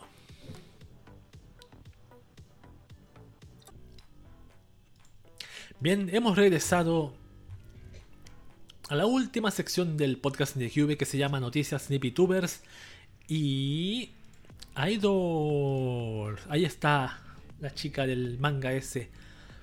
Me gusta bastante. La pose esa me gusta bastante, weón. Qué, genial. Sin considerar que ese anime es dramático, no es, de contenido dramático. Las portadas son kawaii y adentro es, drama, weón. Ya. Vamos a leer noticias primero de VTubers. Tengo una, dos, tres, creo. 3. Y tengo 4 de Idols. Un peculiar videojuego para adultos tendría claras referencias a HoloLive. A ver. En el portal japonés GameSpark se publicó un artículo relacionado con un próximo videojuego desarrollado y distribuido por Dream Comic y titulado My Busty Girlfriend o Watashi no Kyonyu no Girlfriend cuyo lanzamiento está programado como próximamente dentro del catálogo japonés de la plataforma. No obstante, lo que llamó la atención de este videojuego es que las chicas que protagonizan el visual principal son similares, sino que es idéntica, sino que es, es que idénticas a las youtubers virtuales afiliadas a Hololive Production, Yusuki Koko, Yusuki Choco, perdón, Shirogane Noel y Housho Marine. A ver, veamos, el juego dice, mis novias tetonas en Steam. el nombre, mis novias tetonas. My Busty Girlfriends Watashi no Kyonyu no Girlfriend, desarrollado y distribuido por Dream Comic. Se volvió viral por referencias claras a las youtubers virtuales Yusuki Choco, Shirogane Noel y Houshu Marine. Dice próximamente, este artículo aún no está disponible, añadir a tu lista de deseados en Steam. Así que mis novias tetonas, ya. De hecho, la persona que listó el videojuego ni siquiera se tomó la molestia de editar un poco la portada, pues es una ilustración de Halloween realizada por el artista Kedama Maru y publicada originalmente en octubre de 2020. Claro, pues es idéntica. El departamento editorial del sitio se comunicó con el servicio de soporte de la agencia de youtubers virtuales preguntando si este próximo juego es un lanzamiento oficial, recibiendo una respuesta evidente, este no es un lanzamiento oficial. El título aparentemente consiste en ir desvelando secciones cubiertas de una ilustración y cuenta con las etiquetas que lo convierten en un videojuego para adultos. En este caso, contenido sexual y desnudez. Ahí se ve un poco el pedazo del juego. Ajá, aquí mostrando la imagen. Perfectamente. Respecto a las acciones de HoloLive Production, el portal explica que tras recibir la respuesta del servicio de atención, se añadió que examinarán los hechos para ver si hay alguna violación de las directrices sobre obras derivadas y estudiarán cómo responder al respecto. Las directrices en cuestión dicen, por favor, absténgase de utilizar material que sea ofensivo para el orden público y la moral. Así que es un poco probable que este proyecto de videojuego salga adelante pero si lo hace, tenga cuidado de no confundirlo con una obra con licencia oficial. Ese es el problema, que son, tan idénticas que ahí HoloLive te va a dar la demanda y te va a quitar la, todo el dinero de tu padre, tu madre y la siguiente generación, weón. bueno, siguiente noticia que tiene que ver con HoloLive. Momosusu Nene impulsó las ventas de un perfume solo por mencionarlo. Mira. La youtuber virtual afiliada a Hololive Production Momosusu Nene protagonizó un curioso momento en internet. En una de sus transmisiones, la popular youtuber virtual comentó sobre el perfume que utiliza más a menudo, señalando que sería buena idea que sus seguidores lo rocien sobre la próxima Takimakura, que será lanzada como parte de su primer aniversario de actividades mostrada abajo. Oh, weón, qué, buena idea, weón. Qué buena idea, weón.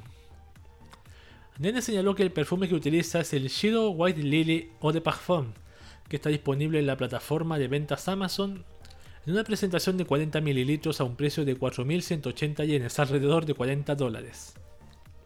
No pasó mucho tiempo antes de que las ventas de este, de este, producto se dispararan, mandándolo a la primera posición en el ranking de ventas en la plataforma en Japón dentro de la categoría de fragancias para mujeres, ciertamente una muestra clara de la influencia que las virtuales, que las youtubers virtuales tienen hoy en día. Perfecto. ¿Qué, ¿Cómo se da ese perfume? Me, da curiosidad probarlo ya que últimamente estoy en el tema de los... Me interesan los perfumes, las colonias. Me encantaría saber cómo huele, weón. White Lily. ¿Estará en, en, en Fragrantica? No creo que esté en Fragrantica, weón. voy a echar un vistazo a ver si estará.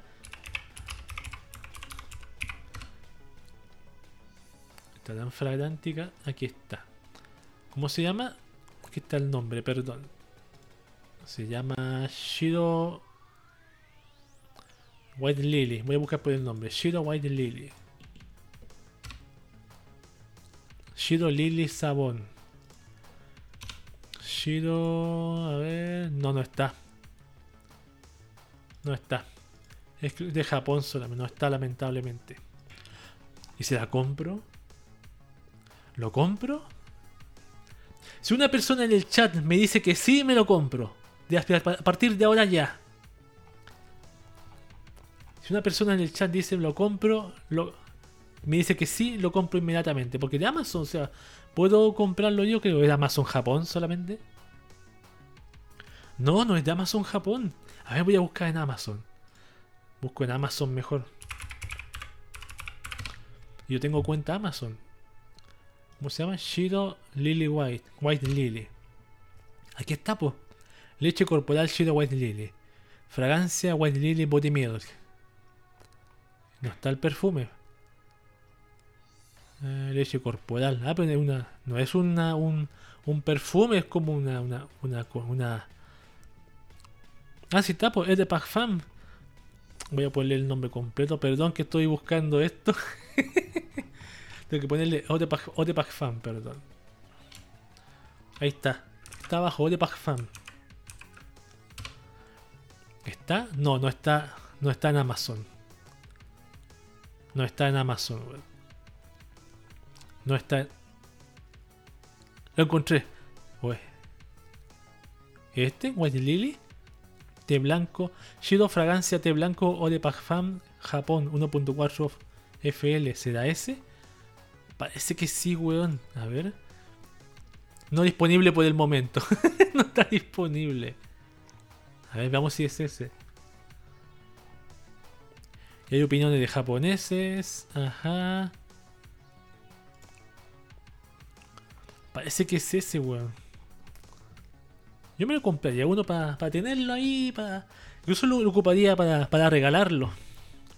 Para eso lo tendría, para regalarlo. Pero ¿cuánto demoraría en llegarme a mí? Ah, no está disponible, ¿verdad? Bueno, lo siento. Ahí está. Interesante que el alcance que tienen las VTubers, weón. Bien, vamos con la siguiente noticia, la última que tiene que ver con HoloLibus. Mona Hoshinova descubrió que su hermano menor la tenía como su waifu. ¡Ay! que, que, es como una, un título de, de esas películas de hentai, weón. Hentai de incesto, weón. La semana pasada el canal de YouTube Rick Chama CH publicó Rick Chama Channel, perdón, publicó el subtitulaje de un fragmento de una transmisión realizada por Mona Hoshinova, una youtuber virtual afiliada a la agencia Hololive Production específicamente de la división Hololive Indonesia. Mona comentó sobre una divertida experiencia relacionada con un miembro de su familia. El que usualmente mira mis transmisiones es mi hermano menor. Él mira mis directos bastante seguido, así que si preguntan qué hermano en el mundo tiene una hermana youtuber virtual, definitivamente es él. A veces él comenta durante las transmisiones y yo quedo como, ¿qué haces aquí? Y entonces lo vi en el live chat y quedé, esto es muy raro. Estaba viendo a alguien simpeándome y era mi propio hermano. Eso es bastante raro, continuó. Y entonces tomé una captura de pantalla, se la mostré y le dije, hey hermano, ¿qué acabas de hacer? Y él quedó como, espera, ¿esa eres tú? Ahora me arrepiento de haberte mandado un super chat. Esto fue demasiado extraño. Tuve que hacerlo. No quiero ser su waifu. Parece que imposible. Parece que es imposible. Imposible, imposible, no sé qué estoy diciendo, imposible, no sé qué. A ver, quiero ver el video, un pedacito del video. ¿Dónde está? Super chat. El, puto super chat. Ahí está, aparece, a ver. No. ¿Dónde está el super chat? ¿Dónde está el super chat? ¿Ese? No sé. No, no se ve, ya. Bueno, esa fue la noticia. Así que el niño tiene una hermanita VTuber, weón. Que, no sé si que envidia o qué mal, no, no sé qué decir. Ahora terminado las noticias de HoloLive de, de VTubers y vamos con las noticias de Idols. La salud de Tomori Kusunoki, la voz de Setsuna Yuki, no ha mejorado. A mediados del mes de abril, la actriz de voz y cantante Tomori Kusunoki emitió un comunicado anunciando que se le habían detectado problemas de salud y que reduciría sus participaciones en los eventos en vivo de la franquicia de Love Live Nijigasaki Gakuen School Idol Do Koukai. Recientemente se publicó un nuevo comunicado al respecto de esta situación indicando que no ha mejorado. ¿Idea mía últimamente por el COVID Love Live ha tenido tanta mala suerte que no han podido hacer ningún concierto? Yo que hicieron uno solamente online el año pasado. Muchas gracias por su continuo apoyo a Tomori Kusonoki. Me gustaría informarle que la situación actual de mi estado físico, que reporté por primera vez el 18 de abril de 2021, mi médico me ha diagnosticado que tengo una tendencia natural a desarrollar dolor y entumecimiento en los músculos que rodean mis articulaciones cuando hago cualquier tipo de actividad física que implique mucho movimiento, como el baile. Hice todo lo posible para evitar cualquier síntoma y con la ayuda de todos los implicados, continué mis actividades, pero después de una serie de actuaciones de baile he estado experimentando un fuerte dolor. La maldición de Elia. la maldición de, Sí, porque la misma sello de Elia Yase tuvo un problema no idéntico. Era un tema también de dolor de una rodilla. Y por eso no, no, no aparecían las canciones que había saltos. Sigo leyendo. Después de eso se llevó a cabo otro examen minucioso, pero mientras seguía ejerciendo con grandes movimientos, me ha terminado diciendo que controlar los síntomas será imposible mientras siga haciendo actividad física con mucho movimiento. Lamento profundamente tomar la decisión de informarles de mi diagnóstico, pero les informo que en el futuro me abstendré de realizar bailes que requieran mucho movimiento en mis propias actividades y en todos los contenidos en los que participemos. Me disculpo por las molestias que esto pueda causar a todas las personas que me han apoyado y a todos los involucrados en mis actividades profesionales. Y agradezco mucho su comprensión y sus palabras de apoyo. Espero que continúen apoyando Tomori Kusunoki. Muchas gracias. Puta, para mí triste porque ella, el, ella en el primer capítulo, el personaje hace un baile espectacular y no ya podemos poder verlo. Chucha. No, weón. Un minuto de silencio, weón. Minuto de silencio, qué pena, weón. Tan genial que ese, ese baile, weón. Y no lo vamos a poder ver en persona. Me parece que no salta. Tiene movimiento, pero parece que no salta tanto. A lo mejor sí podrá hacerlo, y eso y nada más. Ya. Siguiente noticia de Idol. Sora Mamilla, la voz de Chizuru Mizuhara, celebra su cumpleaños. El 28 de agosto de 2021, la actriz de voz y cantante Sora Mamilla celebró su vigésimo octavo cumpleaños.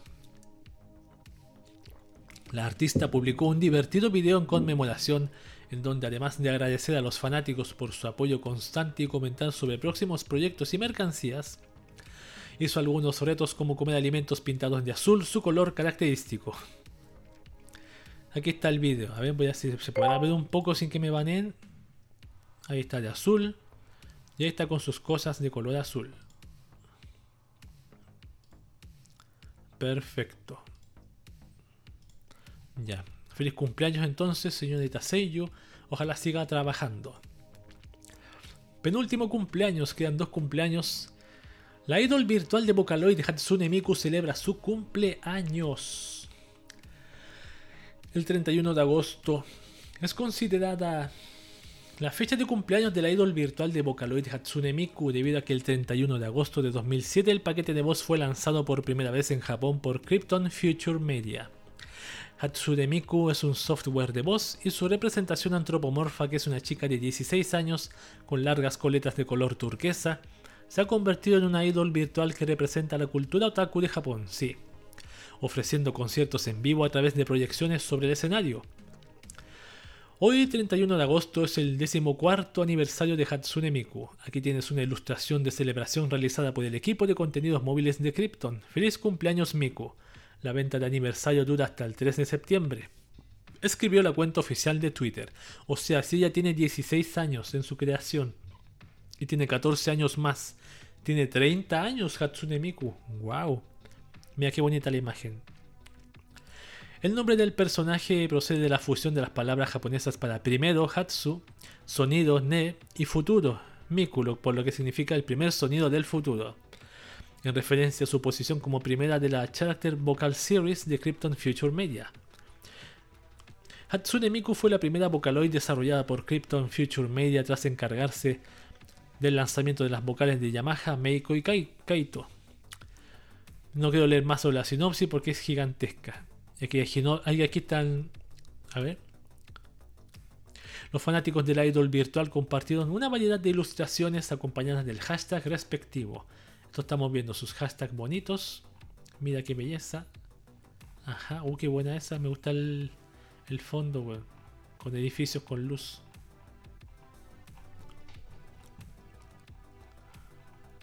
Mira esa y otra más. Debieron haber sido toneladas de imágenes y, ni siquiera el 10% están aquí. Mira qué, qué buena, weón. Me ensopelo, weón. Ya. Felicidades Hatsune Miku por tus 30. Y la última noticia de Idols es Genshin Impact celebra el cumpleaños de Mona Megistus. Weón, no, no tenía idea que el Mona se llamaba Mona Megistus. Yo la conocía como Mona solamente esta maga de, agua. De acuerdo con el lore del videojuego desarrollado por MiHoYo Genshin Impact, el 31 de agosto se celebra el cumpleaños de Mona Megistus, uno de los personajes jugables de la entrega. Su perfil escribe, dice lo siguiente. Una misteriosa joven astróloga que se autoproclama astróloga Mona Megistus. Erudita y orgullosa está convencida de que posee las habilidades las habilidades necesarias para estar a la altura de su propio título. Aunque aunque siempre tiene dificultades financieras y vive una vida frugal, Mona se niega a lucrarse con la astrología. Sin embargo, es esta misma determinación la que le ha traído problemas financieros. Qué buena. La cuenta oficial de Twitter de la franquicia compartió una ilustración especial para celebrar la ocasión, acompañada del siguiente mensaje. Feliz, cumpleaños Mona. ¿De qué están hablando? Paimon también quiere saber. ¿Estrellas, constelaciones, el destino? Wow, Mona habla de cosas muy complicadas. ¿Tú entiendes algo de lo que dice? Yo siempre repito lo mismo, como me encanta el marketing de este juego, Esto mismo, estas frases son muy... No sé, son muy geniales, Son... Los fanáticos de la franquicia también compartieron una variedad de ilustraciones acompañadas en su mayoría del hashtag respectivo Mona muestra el trasero. No, perdón. No sé cuál es el hashtag que dice. Así que ahí están las imágenes de Mona. Ah, imágenes muy características por su mostrar su gran trasero. Siempre la dibujan cachetona de atrás, weón. Ahí están las imágenes bien bonitas. A mí lo que me, gusta mucho el diseño de este personaje, me gusta el, sobre todo las medias, estos diseños así como voy a mostrar aquí cuando esto, por ejemplo, las medias, ese detalle que tiene acá las medias aquí. Tiene muchos detalles geniales, El sombrero. Genial, genial la Mona Megistus, weón. Sí, bastante genial el culito de Mona, Mona Megistus. Que hay bastante, wow. Hay bastante imágenes del trasero de Mona Megistus. Bueno, no sé si mostrar más porque vienen muchos más. ya, suficiente. suficiente. Oh, weón, qué impresionante. Ya. Ya. Yo siempre no puedo evitar acordarme, weón. A mí me gusta también me gusta eso del diseño de Mona Megistus y me gusta también este, esos rostros que tiene así como de, vergüenza. Me gustan también, así como de, de, como de vergüenza, timidez. Me gustan mucho también, me gusta, me gusta. Me, da, la sensación que este es el personaje que más me gusta de la franquicia Genshin Impact. Por, por el. Por el, su rostro avergonzado, su timidez y su su diseño de personaje también. Ahora yo, como mencionaba, no puedo evitar acordarme de ese... De ese, no, yo me arrepiento hasta el día de hoy de no haberle hecho captura a ese, ese comentario que hablaba de que una persona había descubierto, era fan de Genshin Impact, había descubierto que cada personaje de Genshin Impact tenía su propio fetiche, y, porque, y él dijo, la misión, descubrí la misión de mi vida. La misión de mi vida es descubrir que cada personaje de Genshin Impact tiene su propio fetiche. Y ese es descubrirlo. Ahora me pregunto, ¿qué fetiche habrá descubierto en los personajes? ¿Por qué te debe ser el culo? El trasero, me imagino. Bueno, o el rostro avergonzado quizá. Puede ser. Esta ha sido la última noticia de la sección de...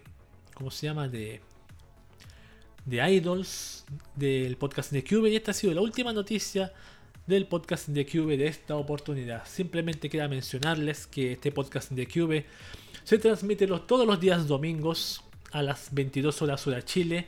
Creo que 22 horas hora Argentina y 20, horas hora México por los cambios de hora. Voy a actualizar ese tema de los horarios ahora ya, lo tengo que hacer. Lo tengo ahí pendiente. Pero estoy seguro que es así, 20 horas hora México, y 22 horas eh, hora Argentina y hora Chile. Muchas gracias por el follow, Lucian, Luciano DK7. Llegó tarde, pero igualmente, podcast me sirve. Sí, es un podcast. Este es el podcast de Cube, que es un podcast de tecnología, anime, internet, manga, Japón, VTubers y idols. Así que ahí está, todos los domingos, 22 horas hora Chile, Argentina, creo, y hora a las 20 horas hora México, por los cambios de hora. Tengo que confirmar ese tema de los cambios de hora porque yo creí que igualmente Chile con, con México iban a quedar a una hora de diferencia pero gracias por el follow, te pasaste. Ese detalle principalmente, todos los días domingos estoy aquí leyendo noticias e informándonos al 100%. Como dice ahí, tu noticiero otaku de los domingos, así que nada más que comentar. No me di cuenta si esto funcionaba el tema de la segunda meta que hice aquí de, Twitch. No me di ni cuenta, pero se actualizó, eso es lo bueno. Bueno, gracias. Voy a darte un gracias antes de irme. Ah, no, no me puedo ir, pues no me puedo ir porque falta mostrar algo importante.